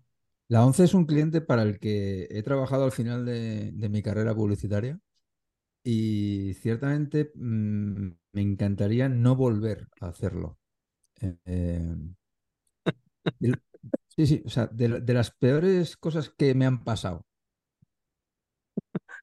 No puedes, y no puedes dar más detalles, hasta ahí puedes, puedes leer. No, bueno, hay un pájaro ahí que es una cosa loquísima. El sistema de curro es, eh, es kafkiano, es que ellos tienen lo que llaman un pool de agencias Y entonces, pues cada brief, o sea, cada petición se la dan a cinco agencias distintas que vamos a concurso para cada campaña, digamos, ¿no? Entonces te dan un, una mini pasta por presentarte, muy poca pasta, que palmas pasta al presentarte por, por la presentación que tienes que hacer. Y luego si la ganas, ahí es cuando te pagan el fee. Y, y claro, es una situación absolutamente kafkiana, porque ahí estábamos pues cinco de las mejores agencias del país, cada agencia presenta dos o tres ideas, ponte que tienen 15 ideas para elegir y ninguna les parece bien. Y entonces siguiente ronda. Y así hasta el infinito. O sea, es una, es una marca que colapsa a una agencia y, y bueno, pues además, además, lo digo así de claro, me parece que no hay más que ver lo que sale por televisión de la 11. La 11 era un anunciante extraordinario, con unos campañones que recuerda a todo el mundo. Y explicadme algún anuncio últimamente de la 11 que os haya molado muchísimo. Mm. Pues Mm. la, la que hizo. El de, el de Tengo Chopito no es nuevo, ¿no? No se considera nuevo, ¿no? Madre mía, eso tendrá 30 años, bien a gusto, claro. Por ahí, ¿no? 25. sí. Bueno, y, y asumiendo que sea bueno. A mí me encantaba, Sí, me parecía vale, vale. Esa, esa campaña. Bueno, debe ser bueno porque nos acordamos, ¿no? Eso, que- eso iba a Vale, decir, que si me acuerdo, por lo menos funcionó. Oye, No, eh, perdona, Patch, pero eh, eh, mm, bueno, eh, dale, dale, que este es vuestro. no, no, dale, dale, dale. No, no, por favor, por favor, Aitor, toma las riendas. invi- aquí es invitado first. Dale, Ah, bueno. Eh, no, que simplemente mm, te estaba escuchando atentamente, ¿eh? De verdad, Patch, pero eh, mientras tanto estaba viendo un poco el, el historial de, de Vicente Miera, porque yo personalmente el recuerdo que tengo es un recuerdo ya de un, de un Vicente Miera mm, como un poco gris, no sé. eh, Sí, sí, sí. No, no. por la selección española eh, también creo que entra de lleno en esa definición. Es Sí, la se- totalmente. el no se- alegría no era, ¿no? Claro, e- es la última selección española que no se clasifica para un gran torneo, ¿no? Se- la- la- yo recuerdo perfectamente la Eurocopa del 92, eh, un poco buscando equipo, buscando selección. La semana que viene, en estas pantallas, Euro 92. Sí, señor. Eh, no me la perdí. Fijaros, lo- fijaros lo motivado que estoy, que mirar lo que me ha traído Eugenio Bus para el programa. ¡Guau! Vale. Sí, señor.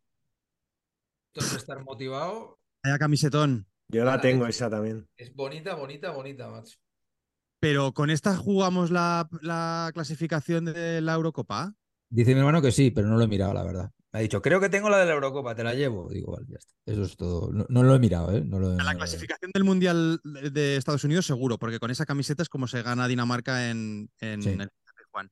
Bueno, pues nada, simplemente mi dato, Carleto, sobre, sobre Vicente Miera, que eh, desconocía absolutamente, es que es un poco extraño porque en cuatro temporadas seguidas, eh, desde el 74 hasta el 78, hace las dos primeras con el Real Oviedo, al que coge en segunda, lo sube a primera y lo baja, y las dos siguientes con el Sporting de Gijón, al que coge en segunda y lo sube a primera. Sube. Co- coge al Oviedo, en segunda lo, lo sube a primera y lo baja, y cuando eh, sale de Oviedo directamente va a. Gijón, coge al Sporting y lo vuelve a subir a primera división. Sí, estuvo. Y estuvo muchos años. Es el Sporting de volver a empezar. el- la segunda etapa va al español y vuelve.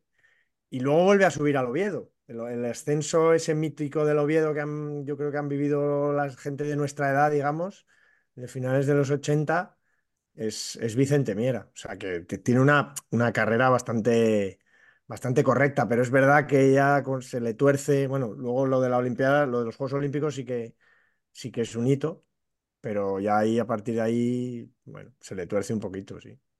Y ya, ya para, para acabar, ahora que has hablado de, de, eh, volver a empezar y de Garci, tengo que reconocer que el otro día eh, descubrí y des- disfruté mucho siendo consciente de que no había visto, y no me puedo explicar cómo no lo había visto, el crack. Ah, por favor. Por favor. Una primera escena eh, súper- María García. No te invitamos. Si le vamos a ver, no te invitamos.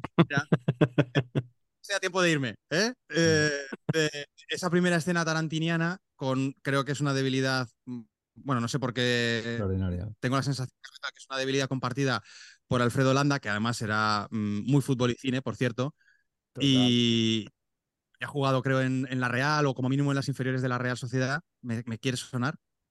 Y, y- y luego esa escena... No, yo creo que no pasó del cole, ¿eh? Yo creo que no pasó del colegio, pero, pero es muy futbolero, vamos, muy futbolero. Y, y- esa primera escena en la que se está produciendo un atraco kinky, como era habitual en la España de, los, de principios de los 80, Y de fondo está sonando José María García conectando con, con. Rossetti Gijón. El Con Rossetti. Asturias, que creo que padre de Ricardo. Exacto. No se lo he dicho a Ricardo. Con Sí, él y no- sí. y, y- y- pero no, no se lo dije. Con Manolo. Qué bueno. sí, sí, pues es, es una escena brutal y tiene ese guiño también futbolero eh, por parte de, de García. Es una película súper recomendable y creo que poco, no sé, eh, con poco predicamento, ¿no? Bueno, pero tiene, tiene muchos, o sea, al que le gusta el crack le gusta mucho. ¿eh? Yo creo que tiene hardcore, tiene Sí, gente eso. muy, muy fan. Tiene Mm. minoría militante. Sí, sí, sí, Sí. total. Pues Germán tienes que ver ahora ya la 2 y, la, y luego la 0. la El cero, cero, sí. sí, sí. En todas hay, en todas hay algo de fútbol. En la 0 también. Hay un- el Pues De boxeo- regate. y de boxeo, ¿no? Sí, sí, hay de boxeo, pero bueno, el- el- hay, hay una- un momento también bastante de pasión por el fútbol, con el regate de Marsal, ese regate que cuenta Relaño muchas veces, ¿no? Contra un, partido contra el Atleti de Bilbao en casa, que el, gol del minuto largo y luego resulta que duró la jugada 10 segundos o 12.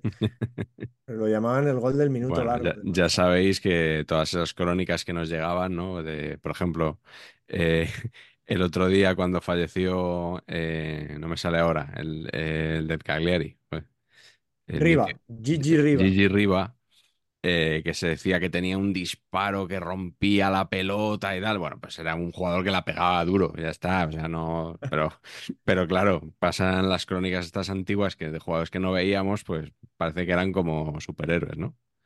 Pero era bueno, ¿eh? Gigi. No, no, claro, tendría que ser maravilloso, por supuesto. Era bueno. De los minutos largos no solamente pasa en el fútbol, ¿eh? eso de contar que una cosa ha durado mucho tiempo y en realidad ha durado unos pocos segundos pasa en otros ámbitos. Sí, bien traído, exactamente. muy Así bien es. traído. Así es. Patch, eres el más adecuado para retomar ahora. Sí, por supuesto. Bueno, yo, va, po- poco que decir aquí, pero me hace gracia. A mí, me- este tío, no sé por qué me caía bien, que era Cesare Prandelli del, del Valencia, Hombre. que aterriza, que aterriza. ¿Quién se iba a imaginar que el experimento Paco Ayestarán iba a resultar mal? ¿No? O sea, no sé. Ese- y, pues, pues a veces el fútbol, el fútbol nos gusta porque a veces sucede lo impensable, ¿no? Y pues esto, de, rep- de repente Dinámica Paco de lo impensado. pues empieza a ir mal el Valencia tal, y se lo crujen. Sorprendentemente también, otra cosa inesperada, ¿quién coge el equipo? Boro. Sorprendente, ¿no? También. ¿no? Y entonces está ahí Boro, el hombre, pim pam, pim pam, que no, que no, yo no quiero estar aquí, de esto que sabes que, esta, esta cosa de él, ¿no? De yo aquí no, sí, aquí, que traigan a otro tal. Y viene Prandelli, eh, que yo pensé que había estado más tiempo, pero No, solo no. estuvo ocho partidos. Yo pensé que había estado más tiempo. ¿Ocho sí. partidos? Al hombre se le hicieron muy largos, ¿eh? Sí. Lo Una que victoria. estuviera, mucho es. una sola victoria en esos ocho partidos, tres empates, cuatro derrotas.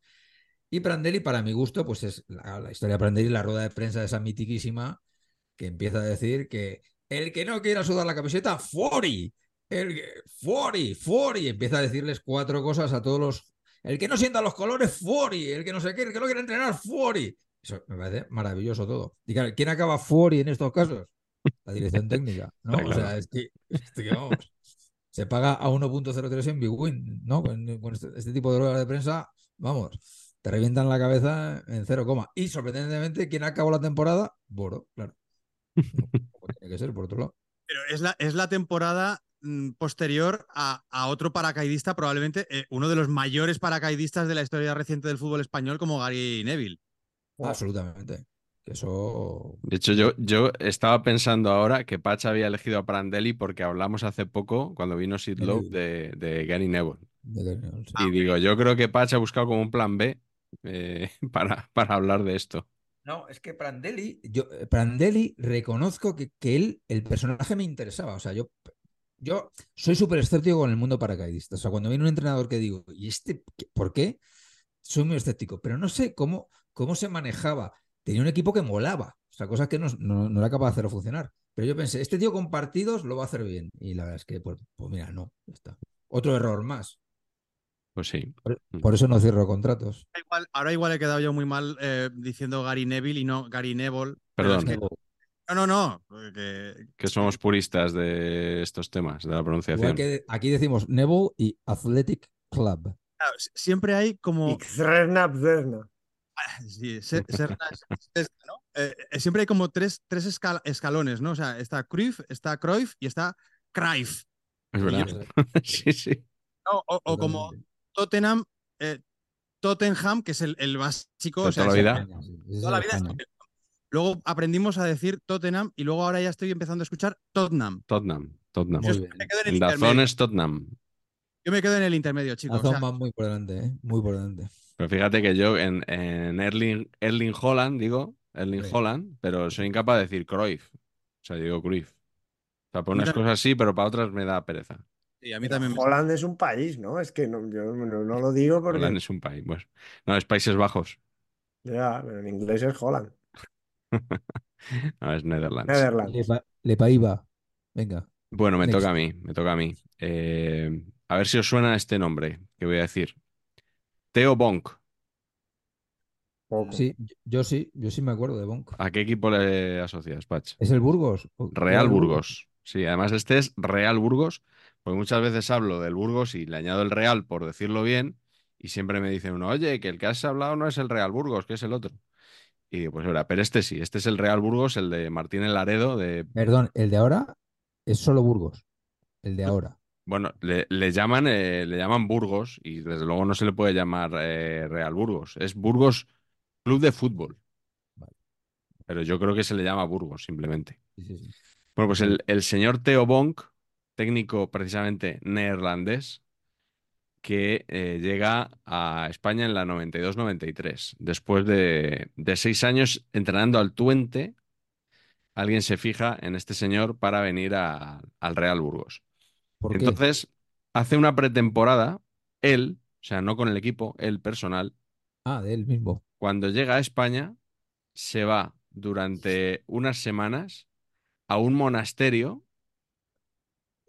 a aprender a vivir allí, se recluye para aprender el español, para, su, para la aventura que, que le espera. Y le hacen un montón de reportajes en el marca, tal, de, de este señor viviendo allí con, con los frailes y bueno, podéis imaginar, ¿no?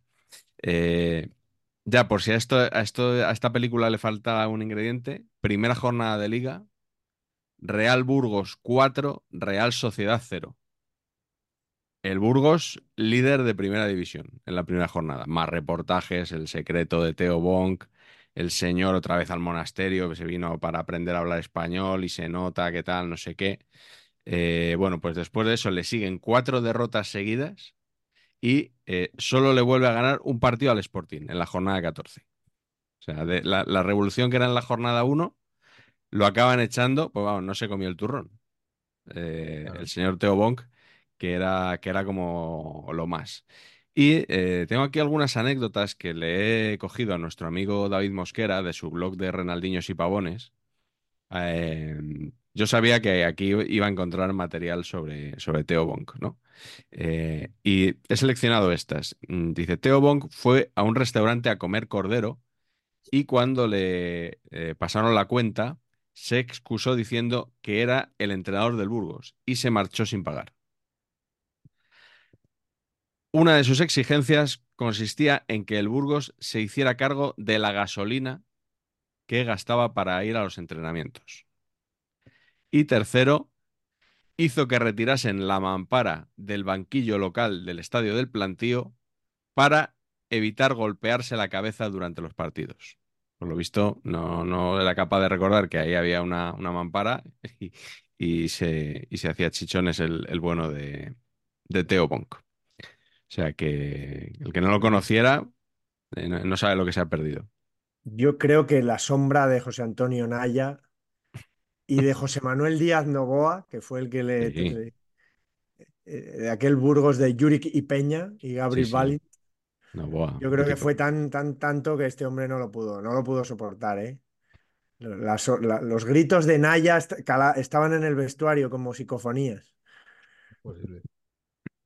Claro, es, que es el, es el Burgos de, de- de- de Gabriel Balin, que Sí. es uno de aquellos mm, rumanos que Sí. de repente irrumpen, ¿eh? como Mario, eh, Marius Lacatus, eh, Lung.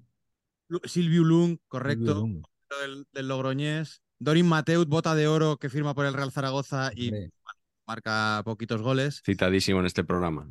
Citadísimo, ¿sí? Sí, sí, Sí, es- porque nos lo sacamos siempre a colación de por, oro. por lo que tú has dicho ahora mismo, por lo de que se hinchaba a marcar goles en Rumanía para la bota de oro y Esas aquí botas de oro sin contrastar. Bueno, bueno, de Ceausescu también, ¿eh? Yo creo que hay algo, alguna cosa Sí. ya por ahí rara. Pero bueno, Stoikov con el Shredded. con el ¿Cómo se llamaba el, del Rayo? Sabau, Sabou. Sabou y había dos, Viscreano. ¿no? Y Viscreano. De esos, de los últimos fue Radio Choyu también. Sí. Bueno, en el Salamanca hubo unos cuantos también, Estelea. Estelea. Era porterazo Estelea, ¿eh? Ah, bueno, sí, sí, tenía planta. Mm. Sí, Bueno, sí, pues- el- que Lung también era alto, Lung también era alto, pero parecía que necesitaba ingerir 5 o 6 bocatas. Sí. Era como Ah, es- 1,96, 14 kilos. parecía que estaba ingerir 5 o 6 bolsas de, de- de plasma. O sea, parecía que venía directamente también. del Transilvania Fútbol Club. Un poquito vampírico el concepto, sí, sí, así es. Y, y Loren, que yo no recuerdo, Carleto, eh, si, si en ese Burgos jugaba de central o de delantero, porque es este- de este tipo de Sí. jugadores raros un poco que podía servir para un sitio o para otro. Yo Para- creo que, que ahí era delantero todavía, Yo ¿no? creo que todavía era delantero, ¿no? Yo creo que sí. Sí, sí. Creo, no estoy, no estoy seguro. Sí, sí, ¿no? Eh, Cuando, es, cuando se hace central es cuando vuelve a, a la Real, ¿no? Mm. No, ¿En en el Athletic no juega ya de central? Mm, Creo que sí, tío. Yo Estoy creo que sí, ¿eh? cosas, ¿eh? Yo creo que juega ya de central en el Athletic. Bueno, que nos lo digan en comentarios, como siempre. Igual, le, le convierte Teo. Bueno, etapa un visionario. un visionario. Fue su gran aportación, sin duda. Pero él, él en el, el Athletic está antes, ¿eh? Sí, por eso digo que Antes yo del creo Burgos. que tengo la duda de si era delantero en el Burgos. Pero bueno, vamos con la siguiente ronda, Aitor. ter- tercera todavía, ¿no? Vamos, hoy se nota que estamos apostillando mucho, ¿eh? ¿Nos hay gusta el tema? Venga, yo voy a, voy a ir rápido porque Sí, sinceramente todo caballero no lo tenía muy controlado y bueno, tampoco es que ahora haya hecho una investigación muy profunda. Tony, ¿suena Tony? Así como eh, El- pues El portugués. El portugués de un frondoso bigote Sí, sí, sí, sí. Ah, sí, sí, sí, sí, sí, sí, sí, sí, ahora sí, ahora sí. que Sí, pasó sí. ocho partidos en una temporada muy tranquila y muy plácida, un verano fantástico en Sevilla, que fue el verano en el que eh, acaba de aterrizar en la capital de Andalucía para entrenar al Sevilla y se entera de que el Sevilla va a bajar a segunda vez junto con el Celta, ¿vale? Entonces, bueno, sí, Tony, que es Antonio José da Conceição Oliveira, eh, había sido internacional luso en los años 70, en los que Portugal no jugó nada. Y eh, luego había sido segundo en el Benfica con otros entrenadores como Eriksson, como Pal Cernay, que fue un húngaro que había entrenado al, al Bayern de Múnich, o como John Mortimer, que también entraría de lleno en la categoría de pistas en el fútbol español, porque fue un inglés que pasó visto y no visto por el Real Betis Balompié. Carleto, ¿tú te acuerdas? Me encanta lo de Mortimer. Mortimer. Es que el nombre ya es como de mentira, ¿no? Claro, es como inglés de, de- de- de plástico, ¿no? De cómic. Bueno, Sí. pues Eh, Había, había olvidado por completo a Tony. O sea, lo tenía enterrado en la memoria. Yo también. Pues sí, pues Tony llegó al Sevilla ese verano, eh, en el que lo había dejado un entrenador mitiquísimo, o un presidente mitiquísimo como, como Cuervas, Luis Cuervas, y entró eh, muy pujante en la lista del 40 al 1, muy fuerte, eh, un interino del palco, en ese momento era interino, como José María del Nido, ¿vale? Eh, entonces fue ese verano en el que se habían ido Bango, Sol- el Nanu Soler, eh, Cortijo, pero seguían Zucker, Rafa Paz y, ojo, un gran fichaje, otro de los jugadores que vienen un poco de la mano de un paracaidista, que fue un portugués que venía del Sporting de Portugal llamado Peixe. Sí, sí, sí. Sí, sí, sí. Sí, sí, sí. Coreó su magia con dosis muy... Sí, sí, sí. Bueno, pues Centrocampista, eh, sí, sí. Eh, Tony duró ocho jornadas, una victoria, tres empates, cuatro derrotas en la octava jornada decimonoveno, ¿eh? Eh, ahí abajo de, en la tabla. Y cómo fue la cosa que tardó cinco años en volver a entrenar. O sea, mm, el, el paso por, por Nervión no le sentó muy bien porque, Ujú. insisto, tardó cinco años en volver a entrenar y de hecho no volvió a entrenar, no volvió a estar de primero, de primer entrenador, hasta que el Benfica le llama en el año 2000 porque no se fía o hay una discrepancia con, eh, con un nuevo presidente que ha entrado en el, en el Benfica, con un joven entrenador que, que viene con muchas ínfulas, que es José Mourinho. Eso te iba a decir, que era fácil adivinar, porque con ese detalle. Mourinho le tira una, un trágala al nuevo presidente.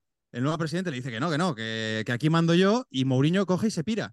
Y entonces, mm, ¿a quién tenemos aquí para poder entrenar al Benfica? Pues que, ve, que entre Tony, que lleva cinco años después de... Que por cierto, yo no me acordaba, igual Pacha aquí tú me puedes ayudar, o Miguel o, o Carlos, pero yo sinceramente aquello de los avales del verano con, con, el Celta y el Sevilla, que en principio tenían que bajar a segunda B y finalmente por la presión popular el gobierno al final acaba permitiendo que se queden en primera y eso genera una mastodóntica liga de 22, 22. equipos. Sí, sí. Everyone knows therapy is great for solving problems, but getting therapy has its own problems too, like finding the right therapist, fitting into their schedule, and of course, the cost. Well, BetterHelp can solve those problems. It's totally online and built around your schedule. It's surprisingly affordable too. Connect with a credentialed therapist by phone, video, or online chat, all from the comfort of your home. Visit betterhelp.com to learn more and save 10% on your first month. That's BetterHelp, H E L P. Yo he leído en, en algún blog eh, que hay una intrahistoria ahí y es que José María del Nido, conociendo el personaje me la creo, amenaza a la liga de fútbol porque había un tercer equipo que no había cumplimentado tampoco los avales. El Real Club Celta, el Sevilla Fútbol Club y el tercer equipo era el Real Madrid. ¿Esto a vosotros os suena? No. no bueno, bueno yo, yo, estaba pensando que ibas a decir el Atlético de Madrid. No, pues en el blog, que luego os pasaré para que lo pongamos también en la caja de comentarios o en, en la descripción del vídeo y la gente pueda opinar y tal. Yo, sinceramente, no, no, no lo recuerdo, no, no tengo ni idea. Pero parece ser que ahí. Mm, pero si no, Nevero de manual, ¿eh? Muy bien trovato, porque ya te digo que el personaje me, me, me, me lo trago perfectamente que jugase ahí eh, esa presión de, bueno, es que claro, es que el, el Madrid tampoco los ha presentado en tiempo y forma, tal. Al final, la cuestión es que Sevilla y Celta acabaron eh, esa temporada en, en, primera división y se jugó, como bien recordáis, una liga horrorosa de 22 equipos. Sí, que por claro. cierto, ahora estamos sufriendo Carleto en segunda división todavía. Eso te iba a decir que ha derivado en lo que juegan ahora el Zaragoza y el Español, entre otros equipos. Que por eso hay, es, es, interminable, se dice siempre, ¿no? La, la segunda división. Y luego encima tiene el playoff. La Hypermotion. Eh, Carleto, ¿con qué vas tú ahora? Bueno, voy con uno rápido. En realidad, este es un, un, un, un personaje súper venerado y venerable, y yo no me acabo de explicar el por qué es venerado y venerable a niveles muy altos. Es Laureano Ruiz. Laureano Ruiz es un señor que... Ya estamos con el, el palito al Barça fue futbolista. No, o sea, joder, yo a él todo el respeto del mundo, pero siempre es como, oh, desde, sobre todo cuando hace años ya que no se habla de Laureano Ruiz. Yo creo que la última vez que se habló de Laureano Ruiz fue como descubridor de Iván de la Peña, probablemente, ¿no? No, hombre, en, en, en los libros de Martí Perarnau se le cita. Lo que te iba a decir. Claro, que tiene muchísimos. Sale. Muchísimos libros, él tiene muchísimos libros de, de, de estrategia. Tengo de uno suyo, ¿eh? sí, sí. Eh, pero si analizas su carrera como primer entrenador, eh, entrenó al Racing, porque él era de allí, temporada 67-68, descenso, entrenó al Unión Popular de Langreo, precioso nombre por cierto, temporada 71-72 en segunda, descenso, entrenó al Barça Atlético la temporada 76-77, descenso, entrenó al Real Club Celta de Vigo la temporada 78-79, descenso. Ese te, gusta más. Eh, bueno, o sea, vamos a poner las cosas en su sitio. Eh, yo sí es verdad que, que, puedo tener ahí, bueno, tú igual, Patch, sabes algo porque eh, dicen que Tony Freixa era discípulo suyo, porque este señor que después de algunos de esos descensos, sobre todo el del Langreo, viene al Barça y bueno, se mete un poco en la estructura de, formación de, chavales, ¿no? Y ahí yo creo que coincide con los, la llegada de Johan y yo creo que pues este era, en esos tiempos era un hombre moderno, de fútbol total y bueno, aplica la cantera del Barça que empezó a funcionar, yo creo que ahí empieza a funcionar de verdad, ¿no? A primeros de los 80 es cuando empiezan a salir buenos jugadores, que luego es la base también del equipo que gana la liga, de Benevols, ¿no? Pero bueno, me ha hecho gracia siempre recordar que él entrenó al Barça un año porque echaron a Weisweiler, aquel entrenador alemán, y lo cogió, nada, seis partidos, eh, ganó tres, empató dos y perdió uno un 3-0 en Sarria, que también me gusta recordar, con lo cual, hombre, también puedo tenerle incluso algo de cariño, ¿no? Por, por, por ese recuerdo. Pero sí es verdad que luego, después dejó el Barça y él eh, llevaba, digamos, la escuela de fútbol de un colegio que era el máximo rival de mi colegio. Entonces siempre había mucho pique. Eh, Acabáramos. estoy hablando Con de los razón, con razón se la de. Sarria contra los escolapios de Sarria. Sí, Y, bueno, y bueno. él llevaba el fútbol allí. Y Tony Freixa, que era alumno de los escolapios y que al parecer jugaba bien al fútbol, siempre se dice que era discípulo de, de don Laureano Ruiz, que por otro lado, pues oye, todos mis respetos como formador y como teórico del fútbol, pero que el hombre, digamos, Pero no como práctico. práctica Claro. profesional no, no tuvo suerte. Acabó en el año 80 en el Racing, en segunda, eh, sustituye- eh, también fue, también fue sustituido a mitad de temporada. eh, así que bueno. Laureano Ruiz, un nombre que siempre me ha, me ha sido muy curioso porque tiene muchísimo prestigio. Ahora me explico ese mítico descenso del Escolapios de Sarria 79-80, ¿eh? con Laureano Ruiz en el banquillo y Tony Freixa en el terreno de juego. No, claro, claro. Es que es- Realmente Sí, tiene un, un- un buen catálogo de descensos, ¿eh? Sí, la verdad. Sí, Hay- se dice hay de Lotina, pero pero Quiero decir que, que hay, Ruiz, hay mucha gente que tiene muchos descensos, pero de vez en cuando tiene un ascenso. claro. ¿no? Sí. Eh, Pero el- este, la verdad que este hombre no, no tuvo suerte. Entrenó a la gimnástica, que no hay muchos datos, porque era en tercera división, y puede que ahí sí que lo, sí que lo hiciera bien, ¿no? Y luego está claro que, que es un, un hombre con mucho prestigio, ¿no? Eh, eh, Tony Freixa, para, para demostrar que él no es anticruifista, aunque siempre, hace mucho que no le oigo en la radio, pero como que siempre la sombra esa de Cruyff le molestaba, eh, dice que él era que, que- que él era laureanista, o sea, y que entronca un poco Laureano con, con Cruyff. es que le, te- le tenía que haber hecho presidente, pero o sea, nos hubiera venido. Te lo iba a decir, Patch, que hiciste presidente a, a Florentino, pero igual te habría hecho más ilusión hacer presidente a. Freixa. Con Tony me hubiera gustado mucho más. Sí, sí, sí, sí. Mucho más. No sé si la gente lo sabe, que tú trabajaste en su campaña electoral. La campaña electoral, sí, sí. Esto reconozco que de las pocas cosas que he pensado, o sea, claro, el, el- universo de las campañas electorales del Barça es un, es un tema que da, ¿eh? que da para programa, para programa y para enciclopedia. Pero claro, hacen unas encuestas rarísimas, ¿no? Entonces, en- eh, entonces nos llaman el día de las elecciones a las 12 de la mañana, encuesta a pie de urna. Estamos ahí. Estamos ahí de empatados con la porta, de ostras, esto va a ser cuestión de votos. Y entonces yo, que honestamente había pensado que palmábamos seguro, dije, no me puedo creer que voy a ser el único creativo del mundo que ha ganado dos elecciones electorales en el Real Madrid y el Barcelona. O sea, estaba yo emocionado. Claro, quedamos últimos a no sé cuantísimos mil motos de, o sea, de, de- de- vamos, Estabas desbloqueando la skill, la skill en LinkedIn, ¿no? Claro, claro, claro. Claro, claro. Pero no, no pudo ser. No puede ser. ¿Qué- qué- ¿A quién tienes tú ahora preparado? Pues a don Ricardo Antonio Mohamed Matievich, el turco Mohamed, Oh, qué bueno. que, que yo, yo insisto, insisto mucho con esto, pero en serio, con esta dirección de arte no se puede entrenar en España. O sea, em, si tu dirección de arte consiste en que las chaquetas te quedan 14 tallas pequeñas, ¿no?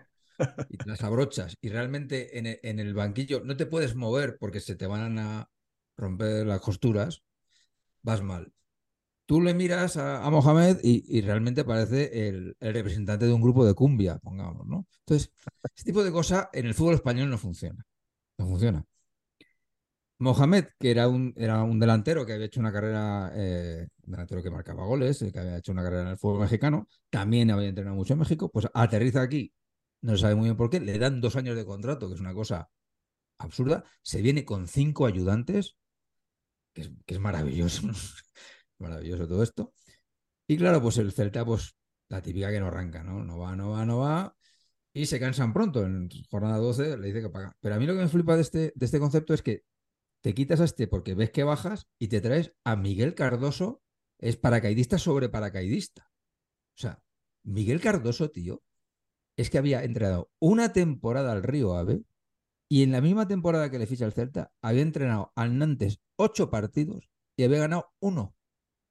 Y alguien decide que esta es la persona que va a sacar. O sea, yo, yo, yo es que alucino con todo. No, no sé quién era el director deportivo del Celta en este momento. Sería Torrecilla. Ya, Mi, Miñambres, quizá. Miñambres a lo mejor. O sea, pero, pero, hostia. eh, Sí, yo no creo sé. Felipe Miñambres, puede ser, sí. No, O sea, bueno, no sé. Flipante. Acabó la temporada de Escriba, que es una cosa más razonable dentro del paracaidismo. Pero lo del turco, tío, o sea, es que el turco, tú le ves, en- se baja del avión y dices, y, y estoy seguro que alguien en, en Vigo hizo, joder, nos hemos equivocado, pero vamos, o sea, puf. Nos gusta el traje de Pizzi, nos gustan las chaquetas de Mohamed, o sea, tiene que, que estar todo ahí niquelado, Yo ¿no? te digo una cosa, Miguel. A Mohamed el traje de Pizzi le queda justo. Ese es el concepto que te quiero. Que te quiero... Y, no llevaba esa talla. Y entonces no llevaba esa talla, pues imagina. De todas maneras, Correcto. de todas maneras, Patch, yo creo que has tocado eh, el club eh, Sí. eh, paracaidista por excelencia en los últimos tiempos en España, porque es que Así es. has hablado de Mohamed, has hablado de Cardoso, pero es que la temporada pasada es Coudet y luego Carballal, es decir, que es otro Sí, caso sí. un poco de Lo mismo, lo mío, doble paracaidista.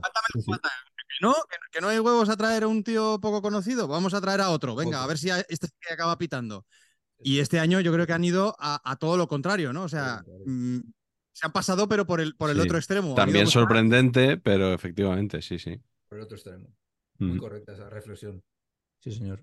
Bueno, Carleto está guardando silencio porque no quiere, no quiere pronunciarse más sobre el Celta, Todavía, claro. que ya se ha Sí, claro, significado mucho. En, eh, yo me voy a ir a. Voy a seguir con los portugueses, que has nombrado tú alguno del Celta, pero me voy a ir a- al rival, me voy a ir a Riazor.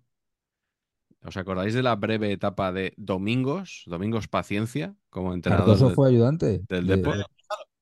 Sí, sí. Cardoso, de hecho, eh, creo que cuando lo presentan en el Celta se equivoca y dice, eh, dice sí. Deportivo en vez de Celta.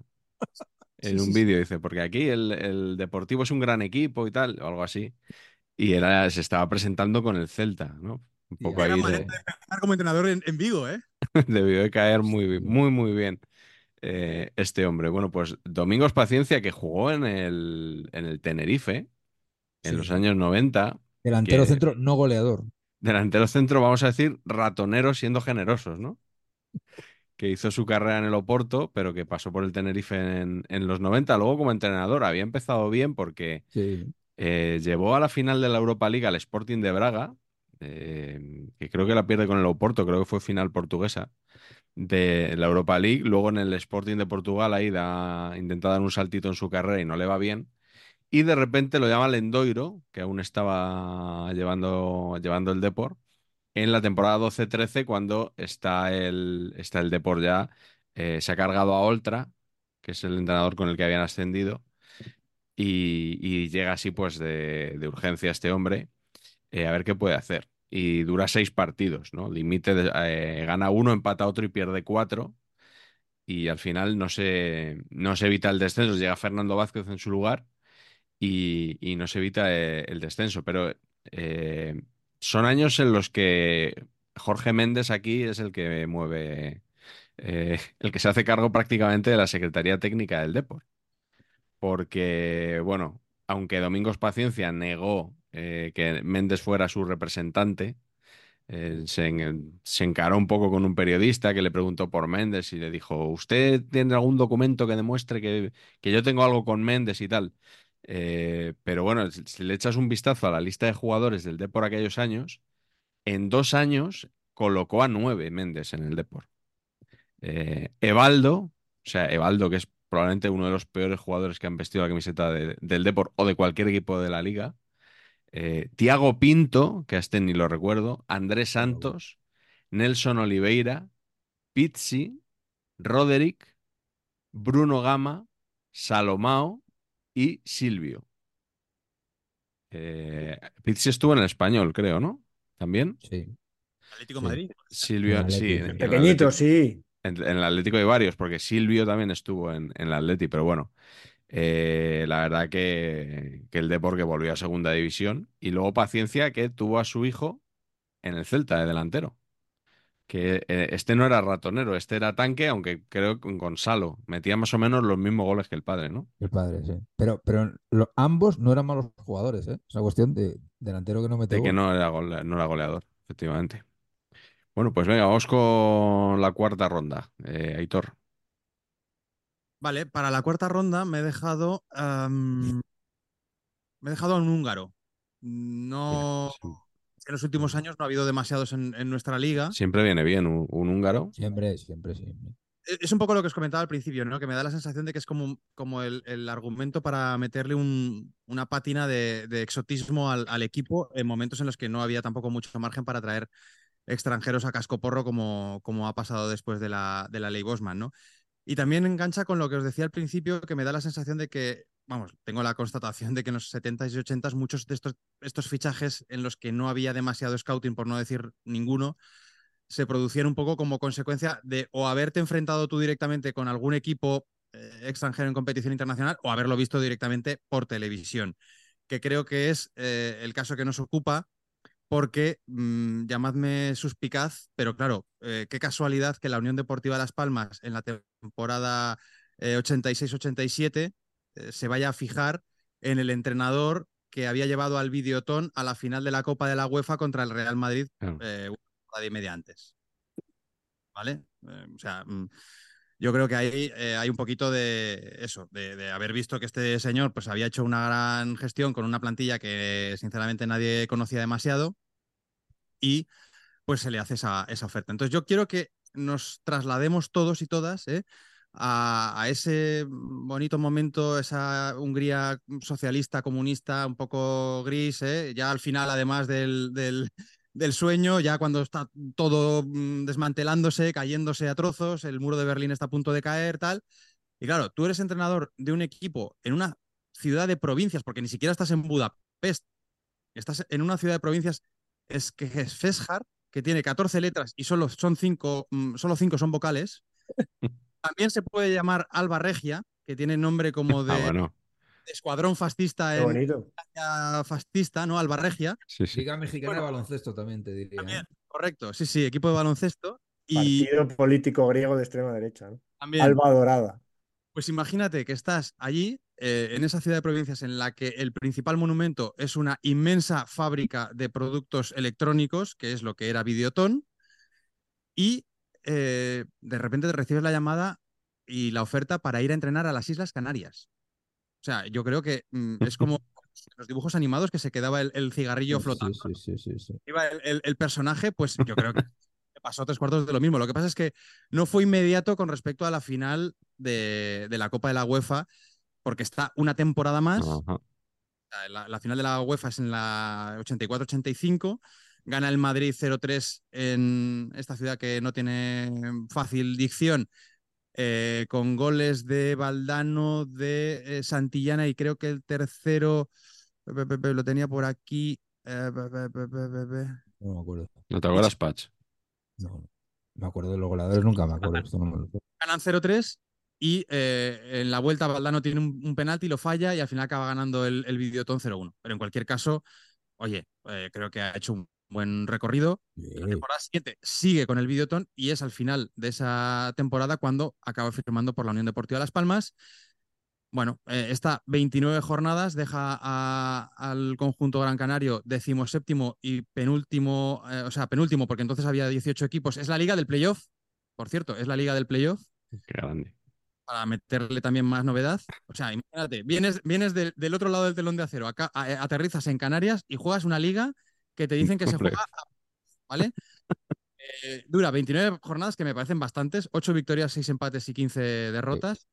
Y, y el equipo al final eh, acabará salvándose en otro gesto que creo que también es bastante habitual. O sea, aquí yo ya empiezo también a detectar un cierto patrón, que es la temporada en la que el secretario técnico cena fuerte mm, eh, un día, se viene arriba y te trae a un tío de la otra punta del mundo que en muchos casos ni siquiera sabe hablar castellano, la acaba normalmente el típico entrenador apagafuegos de casa, es decir, lo que habitualmente se puede llamar la fórmula Neville Boro o Neville Boro. Sí. ¿vale? Me Total. juego un triple desde mi campo y luego al final eh, le digo al, al que está aquí que, que- que suba y que se encargue de este desastre, ¿no? Pues es lo que sucede esa temporada en, en Las Palmas, porque al final acaba eh, cogiendo el equipo Germán Débora, que fue una vieja gloria Bueno, en Deportiva Las Palmas mítica de años bestial. 70, y que en los 80 cogió al equipo hasta en ocho ocasiones, eh, hasta en seis ocasiones diferentes. Es decir, en seis temporadas distintas, mmm, la cosa está tan peluda que dicen a Germán, oye, macho, coge esto porque es que si no nos vamos a segunda. Y esa temporada lo cogió, lo mantuvo en primera y la temporada siguiente le dejaron empezar y esa fue la temporada que se fueron a segunda. A este Molovni no lo teníamos fichado, ¿no, Pach? A, a Débora. Y nunca mejor dicho lo de Molovni, siendo en Las Palmas. Yo sí, claro, sí. de hecho sí, sería sí. discípulo de Molovni, ¿no? Porque Molovni entrena en Las Palmas también. Uh -huh. Sí, y en, ese, en, esa Unión Deportiva Las Palmas lo que más me ha llamado la atención es que había un, un zurdo chileno que tiraba unas faltas que te, que te mueres, que era eh, Jorge Contreras, al que llamaban Coque Contreras, okay. acabó okay. cuarto máximo goleador aquella, aquella, temporada por detrás de Hugo Sánchez Lineker, eh, tercer máximo goleador por detrás de Hugo Sánchez y de Lineker, y eh, sobre todo y muy importante, es el origen de que a Pedro Contreras se le llame Coque Contreras. Sí, por este. Ya, por, por extensión doble, sí, sí. a Sergio Contreras también se le llama Coque Contreras. Sí, sí, sí. sí la, bueno. recuerdo la, las primeras veces que le llamaban Coque Contreras, que yo pensaba que no se llama Coque, que ese era el de las... Y luego es que, como has explicado, le, le llamaban Coque también por... Eh, Coque por con jugador. Q. Cuidado, ¿eh? Coque con Q, sí, sí, no Coke. ¿Verdad? Coque con Q. Uh -huh. Como Coque el de mi pueblo, vaya. Claro, como, sí, buscando a Coque, se ha estrenado yo ahora. creo que, bueno, y en Cataluña pasa mucho, pero en Cataluña los Kikos son Kiko con Q y con C. Que hay muchos mm. Kikos en, en, Cataluña por, por, por, por eh, menos Kiko francés, Veneno. Los franceses que son, son Kikos. Eh, de toda, bueno, hay mucha tradición, pero cuando nace Kiko el del Cádiz, eh, ahí se empieza a poner Kiko con K. Antes, yo, no sé, la camiseta yo, olímpica. Los Kikos eran olímpica con con Q. Q. Sí. Mm. Venga, Carleto. K de Kelme y Q de Kiko. Vamos, vamos un poquito más rapidito Vámonos. con los últimos. No, yo el mío último es fácil. Este es un poquito más largo, como siempre os voy a colar. Os voy a colar otro de Rondón. Yo me, me fascinan los grandes jugadores entrenando a equipos pequeños. Eh, Di Stefano entrenó al Rayo, por ejemplo, hizo una temporada desastrosa. Luego tuvo una carrera mejor, más interesante, ¿no? El Valencia en el Madrid. Pero hay un añito de Kubala, un añito no, unos días de Kubala en el Murcia, en mi querido Real Murcia, de mis Yayo y Alejandro Oliva de, de mis entretelas, que me fascina. Porque es ya un poco después de que ha dejado la selección, ese fichaje por el Barça, eh, que también dura poquísimo, luego se va, se va a Arabia y pasa ahí un tiempo y tal, y él regresa al Murcia, donde él había estado, cuando dejó el fútbol, había hecho sus pinitos, cogió al español, hizo entrenador-jugador, pues él estuvo unas semanas de verano ya en Murcia, por aquel, los, al finales de los 60, pero aquello no cuajó. Pues bueno, él vuelve en los 80, la temporada del playoff, la mítica temporada del playoff en el 86-87, coge al equipo con seis negativos en puestos de descenso y está eh, apenas seis partidos, eh, no, apenas diez, unos diez partidos, una cosa así. Eh, gana seis, le gana al Barça, que iba primero, y no, como veis, casi todos los que he elegido, y es un poco casualidad, sí, es un patrón. al Barça. Hmm. le gana al Barça, reduce dos negativos, o sea, se queda con cuatro, lo deja fuera de descenso, y de repente, de un día para otro, eh, tras un, yo creo que tras un empate fuera de casa o algo así, no, tras una, tras una derrota con el Atlético Madrid 2-1. Eh, pero hay unas declaraciones de un directivo después de perder 1-4 con el español, decir, no hay ni equipo ni entrenador, y él, eh, después de ese partido 2-1 con el... No, después de ganar 2-1, perdón, al Atlético de Madrid, en casa en la condomina, coge y se va. Y dice que por razones extradeportivas él no puede seguir entrenando al, al Real Murcia, que hay una especie de silencio, el equipo lo coge luego eh, finalmente, porque creo que hay otro entrenador entre medias, pero lo coge, lo coge Antal Dunay y esa es una de las mejores, esa temporada es una de las mejores clasificaciones de la historia del, del Real Murcia en primera, se mete en el, ¿os acordáis de la, la, la liga del, del playoff? Hay como tres, tres grupos, tres sí. grupos que luego juegan entre ellos por el título, por descender y no sé si por una plaza de la UEFA o por una plaza en la Copa de la Liga o algo así, algo así extraño. Bueno, el Murcia se queda, se salva tranquilo, y, pero bueno, eso de esos, esas semanas de Kubala me fascinan, pero buscando cosas de Kubala me encuentro con que Ferenc Puskas, Pancho, Cañoncito Pum, también entrenó al, al Real Murcia. Una temporada que está en primera, eh, que echan a Mesones, que había ascendido al equipo, la 72-73 había ascendido al equipo, la 73-74 eh, lo salva bien, es la temporada del, del, partido que sale en Genaro el de los 14, que es un Real Madrid-Murcia que es empate a uno, y a la temporada siguiente, en la jornada 10, el equipo va fatal, echan a Mesones y traen directo del Panathinaikos, con el cual había sido finalista de la Copa Europa, a Pancho Puscas. Bueno, Pancho Puscas está a 19 partidos y os voy a leer, simplemente para que veáis la magnitud del, del, desastre, digamos, de que aquello no, no funcionó mucho. Eh, bueno, le, le destituyen y le preguntan, ¿se considera fracasado en su misión? Y él dice, no, yo he puesto mi experiencia, que no es poca, y mi trabajo al servicio del equipo. Me he matado por enderezar la, mar la marcha del cuadro, que ya era muy torcida cuando llegué. Ojo a la siguiente pregunta. Sin embargo, usted se hizo cargo del equipo con dos negativos y ahora Oh. tiene 11 negativos. Los negativos, madre mía. ¿No es eso, no es eso fracasar? Dice, le repito que tengo la conciencia muy tranquila.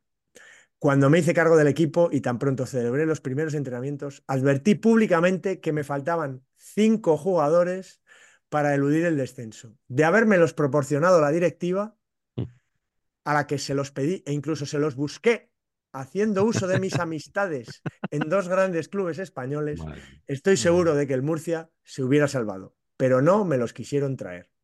Cinco jugadores de nada, si es que. Cinco. Cabrón. Unos Costaban, le dice, rematitos. costaban mucho dinero y dice, no, costaban solo 3 millones de pesetas los cinco. Y hubieran Bueno. sido suficientes para salvarnos. Baratos eran, eso, esa es la verdad. ¿eh? Todas maneras. De todas maneras, Carleto, eh, eh, lo, de, lo de Puskas no acierto a conectarlo bien con, con Murcia, pero a Kubala hay que decir que Kubala era murciano, a ojos de la fe. Porque a Kubala hay que bautizarlo a prisa y corriendo. Cuando es viene verdad, de Hungría, es verdad. Lo bautizan en Águilas, Murcia, porque es el pueblo del que venía Armando Muñoz Calero, que era un, un señor muy falangista, que había sido divisionario azul. Qué imagínate bueno. si era hiper mega falangista, pero que le echa un capote, un capotazo al Barça porque eh, le hace la- la- el pasaporte express y para darle el pasaporte, lógicamente en aquel momento había que ser católico, apostólico y romano. Entonces le llevan a bautizar nada más y nada menos que a, que a Águilas Murcia. Con lo cual, eh, eh, Kubala era, era murciano. O sea, es, es paisano de. Pedro Morata también, que es de Águilas. Y de Paco Raval, claro. Si nos ponemos Paco así. Raval. La relación del Barça con, con la iglesia, ¿eh? desde las subidas a Montserrat, la boda de Cleo, La de Cleo fue mítica, sí. eh, La boda de Cleo. Ahora el bautizo de Ferenc. Pan- ay, de Ferenc, de, de Lassi.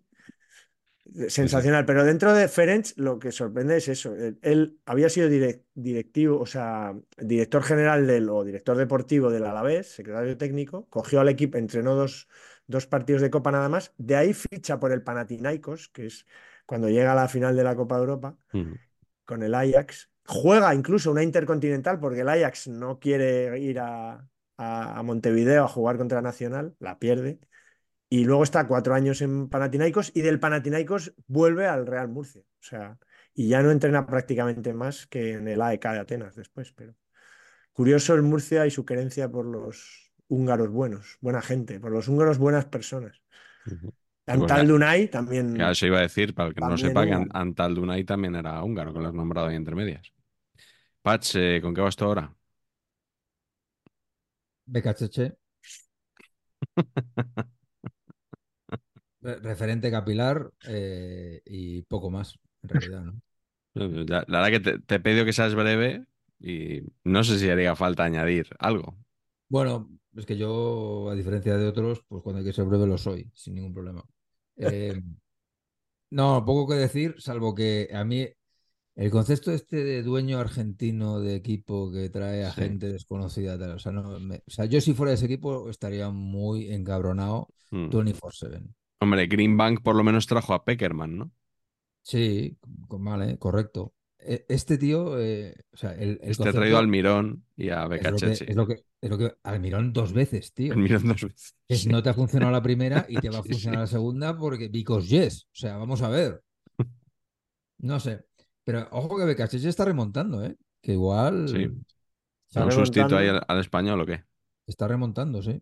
Si Ujú. perdió con el Amorebieta el otro día. Pero está remontando, tío. Pero porque estaba- no le conoció el entrenador. Ya esto ya lo explicamos en el programa anterior. Caso, caso, caso de estudio de segunda de todas las, de todas las tempo- de segunda, que dice segunda, dice por supuesto la liga Hypermotion. Hypermotion, sí.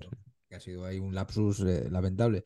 Pero eh, es caso de estudio típico de la segunda, que el, el Elche, me lo invento, jornada 10 iba 17, jornada 15 va cuarto, ¿no? Y luego puede ser que acabe el 23. O sea, esto podría pasar. Perfectamente. Perfectamente. El Leganés lleva 12 jornadas primero y ha ganado dos partidos. Los partidos, sí. Sí, Y sigue primero. Y ha ganado Y el- dos y- partidos en 12 jornadas. Y el Y el FC, y, y el FC se mete en playoffs. Por no está- hablar del español que lleva Claro. sin ganar fuera desde el verano y todavía está, bueno, con alguna opción.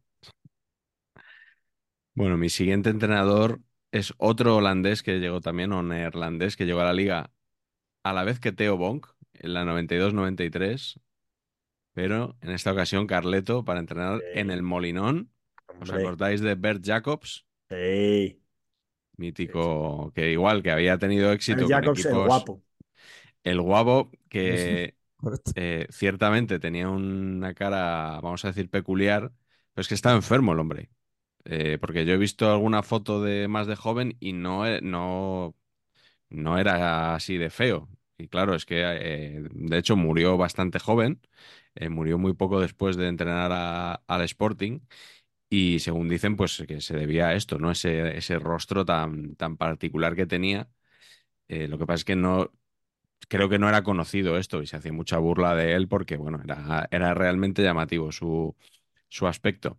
Y este hombre empezó muy bien la temporada, recuerdo, era, era el, el Sporting que, bueno, ya no tenía Luis Enrique, pero tenía Belardo, tenía Manjarín, tenía Juan L., un montón de, de jugadores muy buenos que estaban ahí despuntando todavía. Eh, pero luego se vino abajo. La segunda vuelta ya fue horrible, de hecho no acabó la liga. Lo despiden en la jornada 29. Y también dejó algunas frases para el recuerdo, el amigo Bert Jacobs. Ah, sí. Eh, sí, eh, porque no se llevaba nada bien con, con Enzo Ferrero, que era el secretario técnico en esa época, y entonces le preguntaron, no, es que ha dicho Ferrero que no sé qué y tal, y, y dijo, yo el único Ferrero que conozco son unos bombones que come mi perro. Mi perro. Sí, sí. Y, y luego otra, otra que hoy día le habría traído muchos problemas, eh, dijo después de una derrota que sus defensas no, no marcaban al rival hombre a hombre, sino mujer a hombre, porque parec- habían parecido señoritas sobre el campo. Adiós. Sí, sí, era- eran otros tiempos. Y he visto que hace poco se publicó un libro sobre, sobre Bert Jacobs, en, traducido al, al español por dos periodistas eh, asturianos, que me parece. Bert Jacobs, la historia de un loco del fútbol.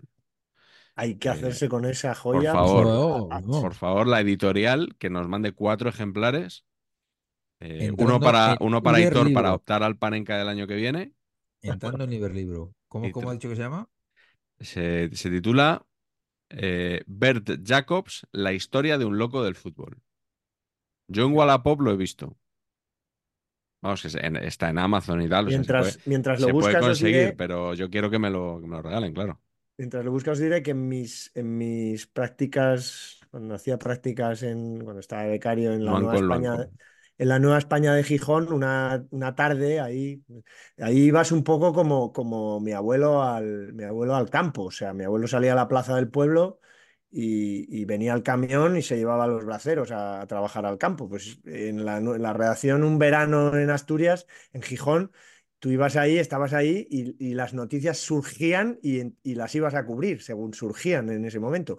Hay 200 escanciadores de sidra en la playa, lo presenta Juanma Castaño. Vete tú, Marañón, vete tú. Eh, O hay sea, ya presentaba cosas Juanma Castaño en esa época. Sí, sí. ¿En serio? Castaño- eras. Juanma Castaño, cuando yo hacía, yo había estudiado Derecho y entonces ya era un poco más tardano, pero, pero Juanma Castaño con 20 años presentaba lo que le echaran, vamos. Ya, ya, ya. Era un O sea, fenómeno. tenía una foto con Ricardo Rossetti con pelo, eh, muy jóvenes los dos en Radio Gijón. Sí. Ahí eran, ahí eran casi adolescentes, ¿eh? Sí, creo sí, que- pero men- te diría que incluso menores de edad. Eh, Juanma hacía la SER y, y como Manfredo hacía también el periódico La Voz de Asturias, eh, hacía de segundo de Manfredo en el periódico también. O sea, tenían esa, eso, hacía radio y prensa también. Pero además, si el ayuntamiento necesitaba a alguien con gracia, chispa y no sé qué para presentar cualquier cosa, pues ellos también, él también eh, lo hacía. Y entonces estaba un día ahí en la redacción, no estarían los, siempre suele haber dos, había dos de deportes, uno que hacía el Sporting eh, y otro que solía hacer el, que era mi amigo Rubén Díaz, y otro que hacía multi- polideportivo, ¿no? De, de Gijón, que hay muchos equipos de muchas disciplinas. Pues esa tarde no estaría ninguno, y dije, oye, que está Bert Jacobs en la cafetería de abajo. Eh, La redacción de la Nueva España de Gijón es una cafetería con redacción. Unas vistas maravillosas al, al puerto, al muelle, y estaba en la cafetería Banús, que es muy típica, y estaba abajo Bert Jacobs, y alguien subió y dijo, "Ah, ah, hay que hacerle algo, hay que preguntarle algo. Claro, claro, claro. Tiempo después, había venido de veraneo.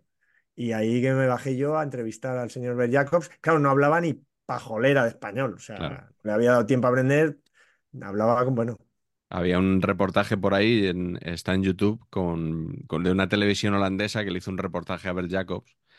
Y, y, bueno, ca- captó un momento de una charla al equipo y hablaba, hablaba poquito y sí, sí, con dificultad y no le dejaron. No, no Pero fue al me- monasterio de Teobonk y hablaba, hablaba un poquito peor. pero creo que me valió para una contra o algo así, ¿eh? Jacobs. Estaba con su mujer, Sí. una señora majísima.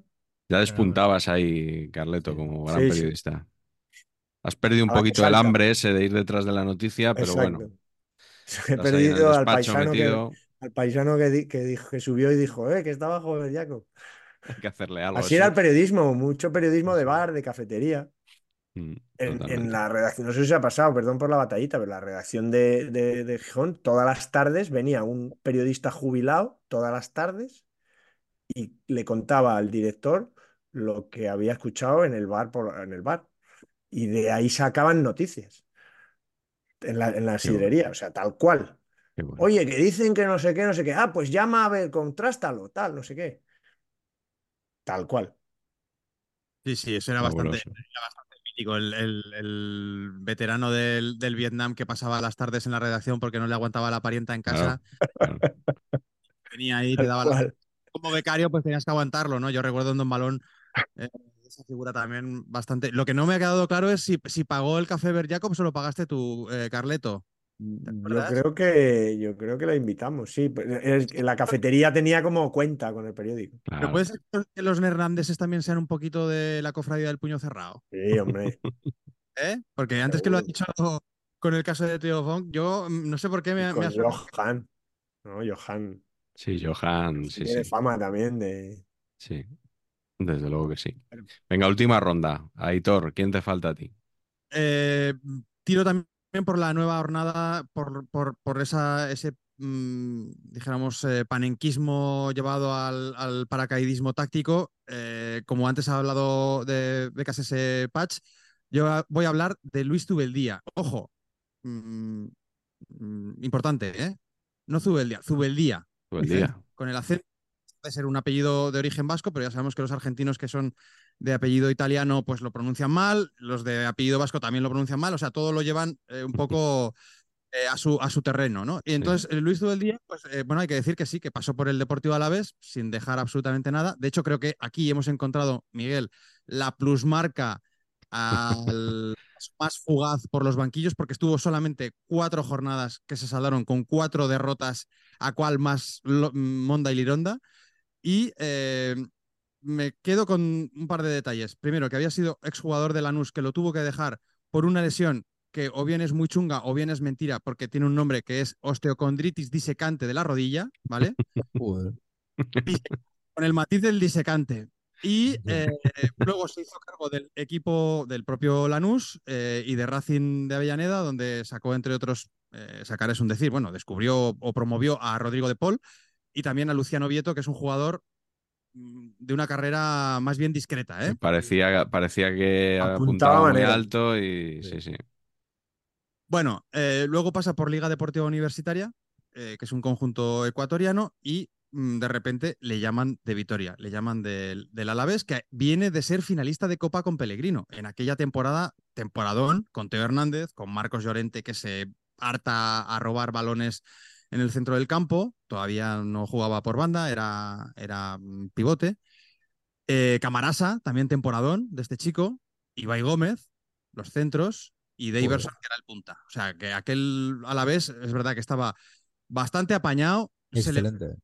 prácticamente todos, por no decir mm, todos. Pero bueno, ahí llega Luis Tubeldía y aquí es donde entra la frase, la cita de Luis Tubeldía, que se presenta de tal guisa, compañeros. Me gusta más el fútbol dinámico que el esquemático, aunque me, cata- me cataloguen como estructurado. Los jugadores que con posesión y lectura pueden resolver situaciones moviéndose en el terreno valen por mil. Nosotros somos flexibles, nos desarmamos con los toques sin condicionarnos y sin que nos identifiquen el esquema. Siempre hay que estar sustentado por un orden, pero no rígido. Si habéis entendido algo, ¿verdad? Yo sí que os invito. No soy neerlandés, yo soy aragonés y yo os invito. Madre mía, tío. Bastante chorreo táctico que la gente, claro, se palparía los tientos y diría, bueno, acaba de llegar aquí eh, Rinus Michels cruzado con Arrigo Sacchi, ¿eh? y encima con acento argentino que todavía entra mejor. Hombre. Pues bueno, el amigo eh, Zubedía, que además también era mm, pintón, tenía buena planta y la sigue teniendo porque era muy joven en ese momento. Eh, después de semejante chorreo táctico, como os digo, Leganés 1 a la vez 0, bien, a la pata, a la vez 0 Barça 2, puede pasar, Celta 1 a la vez 0 y a la vez 0 Villarreal 3. Es decir, en cuatro partidos, 0 puntos, 0 goles a favor, 7 goles en contra. Chao. Sí, sí, yo le había olvidado a este hombre por completo. no, me no me dio tiempo a, a recordarlo, ¿no? No, pero Pues- sí que tuvo como un hype, ¿eh? Cuando vino de.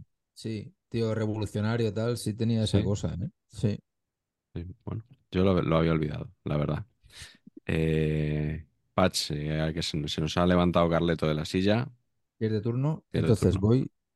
Bueno, yo rápido, porque básicamente saco a este hombre para poder hacer mi imitación de Jesús Gil, que creo que eh, el público lo agradece y, y que al final han venido a esto, ¿no? Siempre gusta.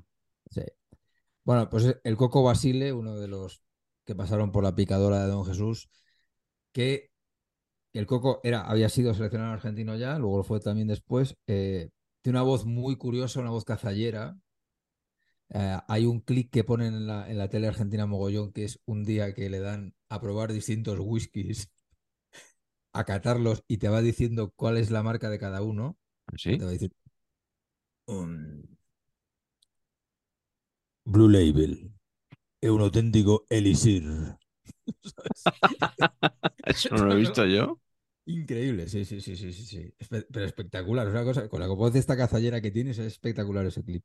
Bueno, pues Basile, que, que yo creo que, os lo digo así porque, porque creo que merece la pena valorarlo, ¿no? Afronta quizás el reto más difícil para un entrenador en la historia del fútbol mundial, que es sustituir a Jorge de Alessandro. O sea, eh, eh, ¿no? Eh, ¿qué, qué vas a hacer mejor que Jorge? ¿No? No. Los tweets, imposible. Los tweets imposibles. lo- lo- ¿no? Los iconitos que me- eso es imposible. Bueno, pues aquí le- es que, no, os diría, toda la temporada esa, es que es, que es Pacho Maturana, Jorge de Alessandro Basile. O sea, ese, ese tribote, yo- bueno, insuperable, ¿no? Bueno, pues Basile, digamos que tenía cierta fama también de que el, el elixir este que te digo, que lo tomaba un poquito a horas nocturnas, ¿no? Sí. Y bueno, pues empezaron a buscarle sustituto desde el minuto uno, entonces parecía que iba a volver a Aragonés, ¿no? Y fue cuando hizo la rueda de prensa esta Basile que, que dijo que, que si iban a contratar a un técnico antes de que él se fuera, que se cagaba en el contrato, ¿no? Entonces hubo ahí una serie de idas y vueltas con Gil y tal, y, de, y declaraciones, y, don Jesús pues dijo un poquito lo que pensaba de él, porque don Jesús decía las cosas, ¿no? O sea, tenía cosas, pero no, las manifestaba, ¿no? Llevo Dios meses sin hablar con este señor. Le he llamado como 20 veces. Nuestros horarios no coinciden. Cuando yo me levanto, él se acuesta. Es un concepto sensacional. Y dice, y dice, si quiere piolémica conmigo, la va a tener aquí y en Argentina. De coco, conmigo, coquito. Coquito. Coquito. Hostia, bueno, no sé, fabuloso. Claro, claro, se lo acabó crujiendo también y entró Sánchez Aguiar ahí para hacer el, el cuarto. Otro mítico. Yo creo que los que, ¿no? Yo creo que en ese momento nos parecía hasta poco, ¿no? O sea, que solo hubiera habido cuatro entrenadores en el Bueno, an- antes he leído yo seis, o sea que cuatro Como ha estado el hombre con el freno de mano echado, ¿no? Por lo que sea. ha estado tranquilo, sí. Sí. tío. Carleto, ¿quieres hacer tú el que te falta? Porque no has perdido Sí. turno milagrosamente. El último es una pregunta solo al, al- al aire que lanzo.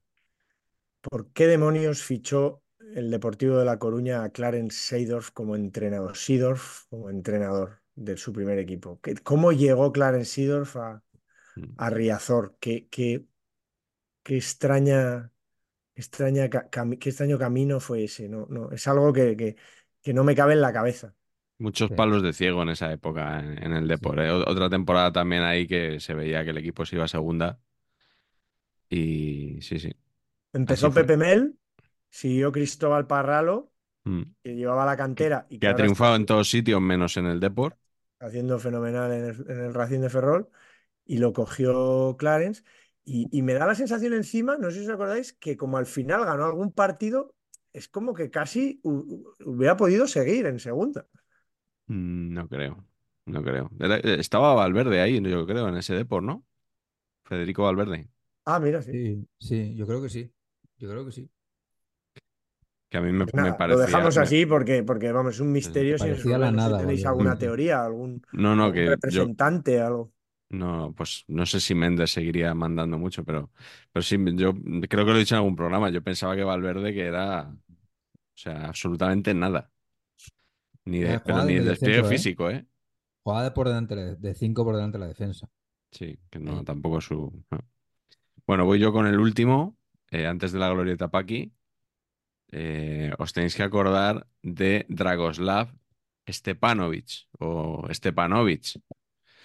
Eh, este entrenador serbio, también conocido como Stepi, Stepi. que llegó en, en la 95-96 a Athletic después de un curso que había empezado Irureta y, y había acabado a Morortu. Eh, este señor que parece como mm, te- tenía una estampa como de villano de película de- del santo, ¿no? De, no, no- Ni siquiera de James Bond, o sea, como de un poco alguna categoría por debajo, de, de villano de, con acento ruso en este caso, más que serbio. Eh, y llegaba de tres años en el, en el Bayer Leverkusen de Xavi Alonso. Y, y se llevó varias pañoladas en San Mamés. Era el que entrenaba al Athletic con el 5-0 aquel del 0-5 de- del Madrid y del Bosque que hemos dicho antes. Eh, entonces le dieron en el, en el Athletic varios ultimátums, pero no lo acaban de echar nunca.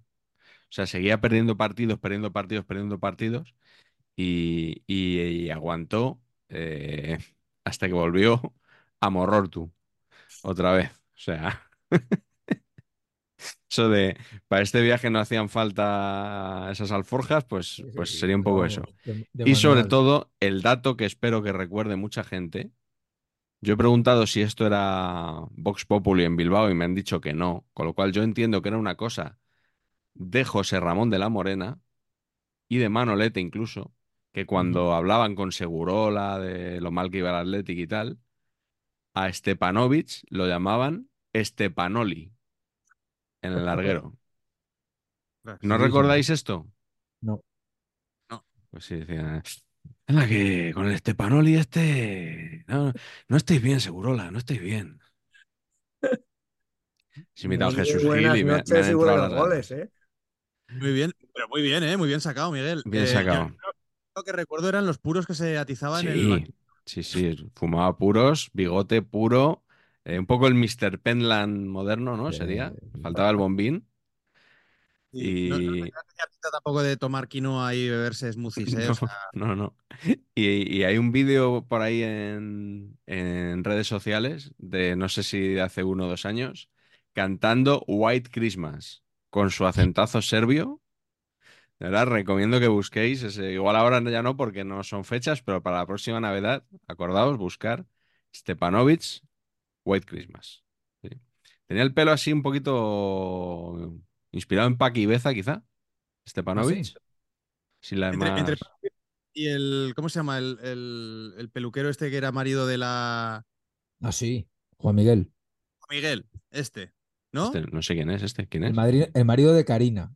Marido de Karina, eso es. Que ha ido rodando por Por los chorrocientos. realities, por eso le conozco. Ah, vale, vale, vale. Venga, pues hablando de ir por ahí dando vueltas, vamos a la glorieta Paqui.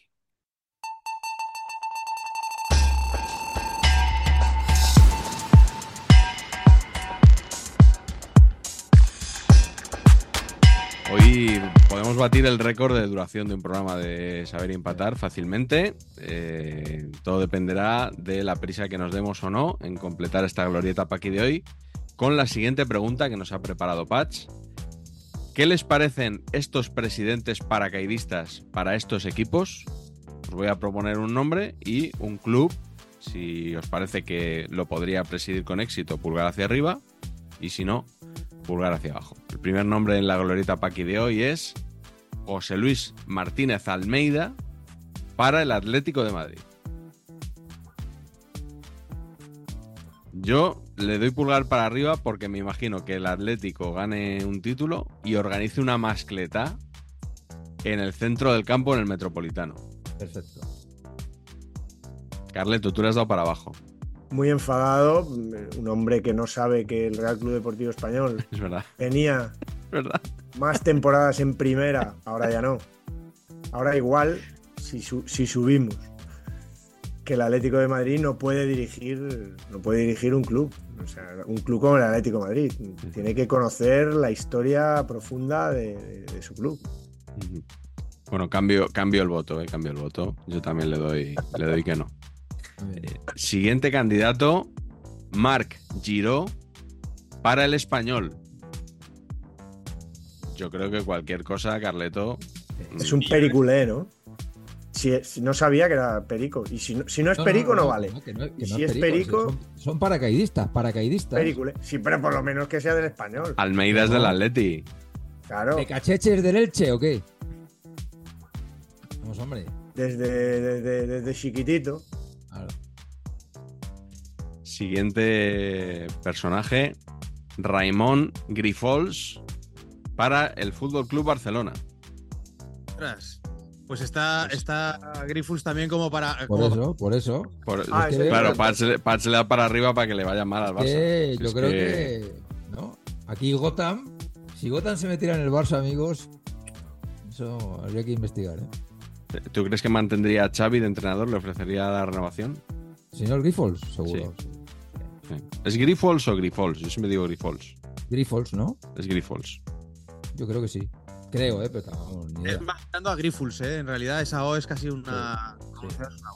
Y luego, la, y luego la belleza de que en un momento tienen transfusiones de, sangre gratis por si hiciera falta. ¿No? Que al final eso siempre, ¿no? No empieces por ahí que, que ya sabes cómo acabó Alcalá, va. Claro, claro.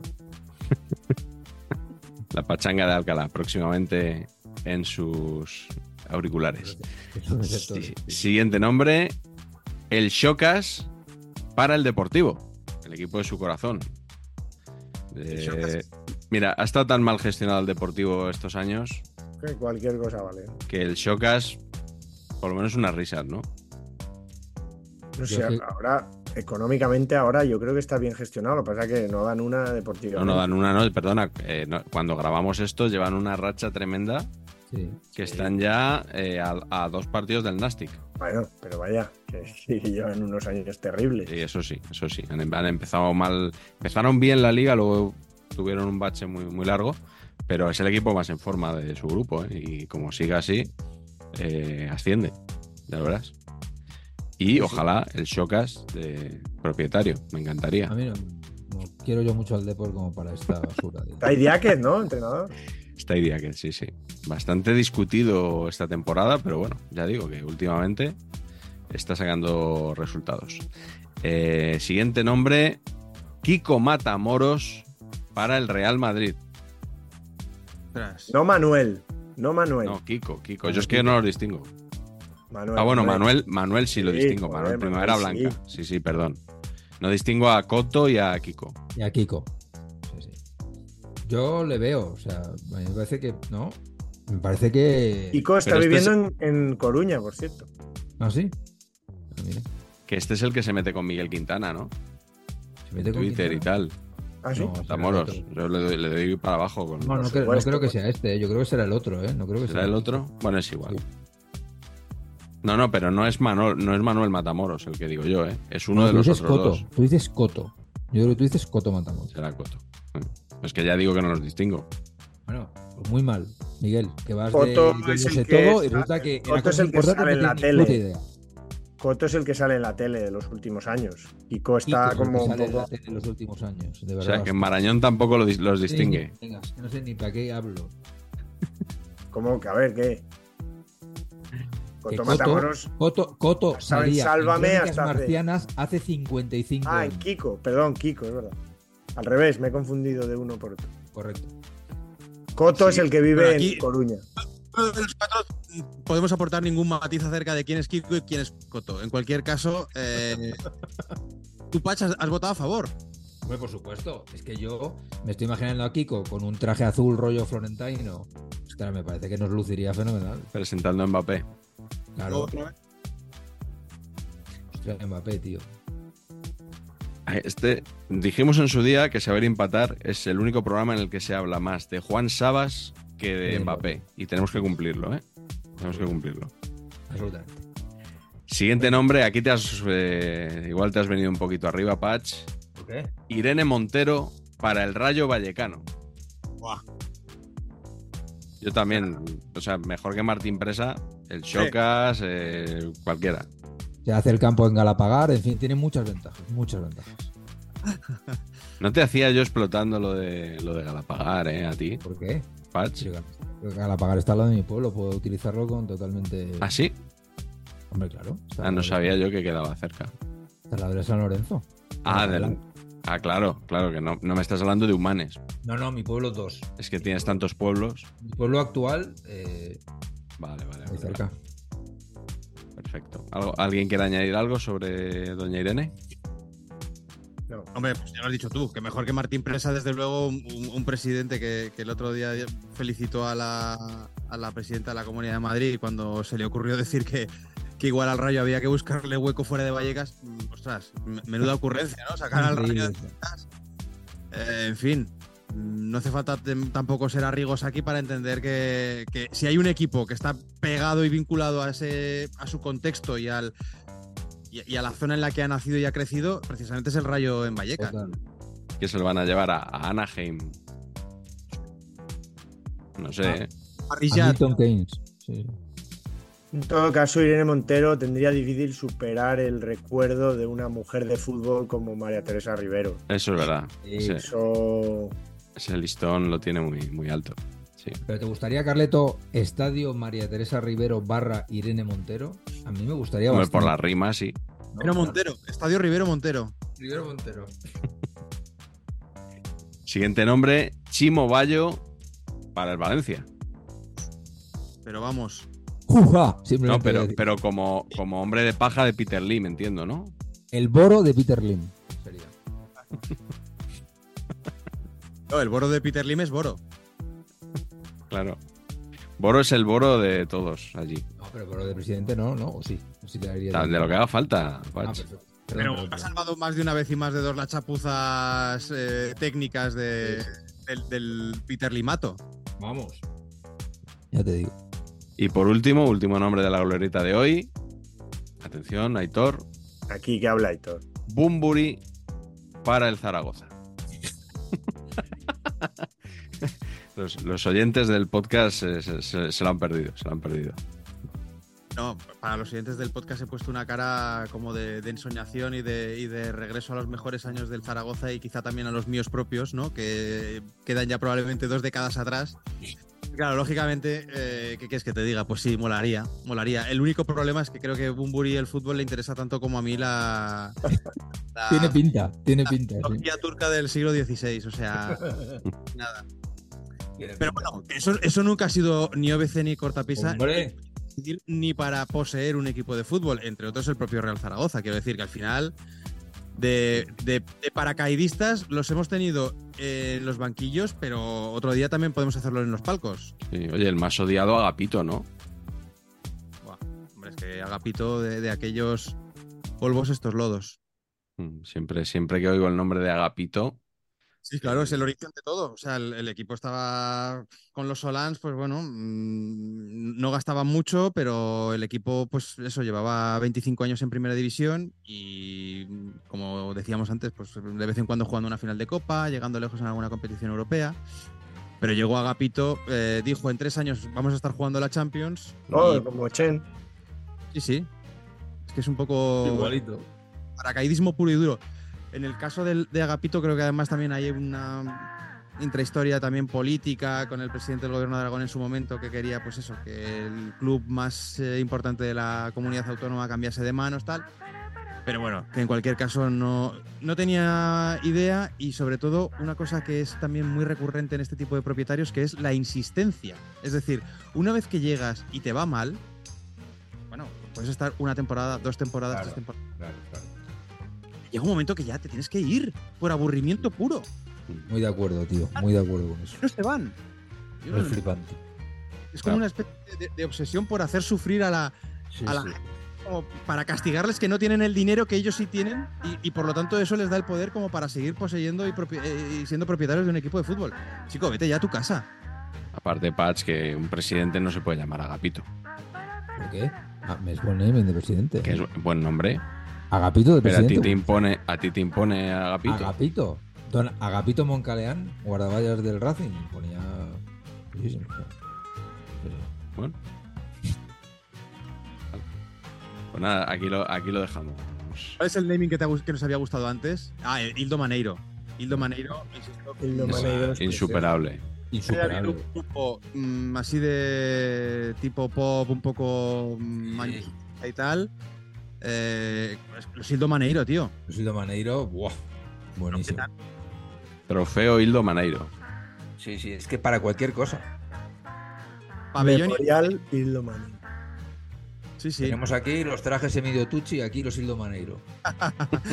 ¿No? Trajes que son más baratos que los Tucci, Claro. ¿eh?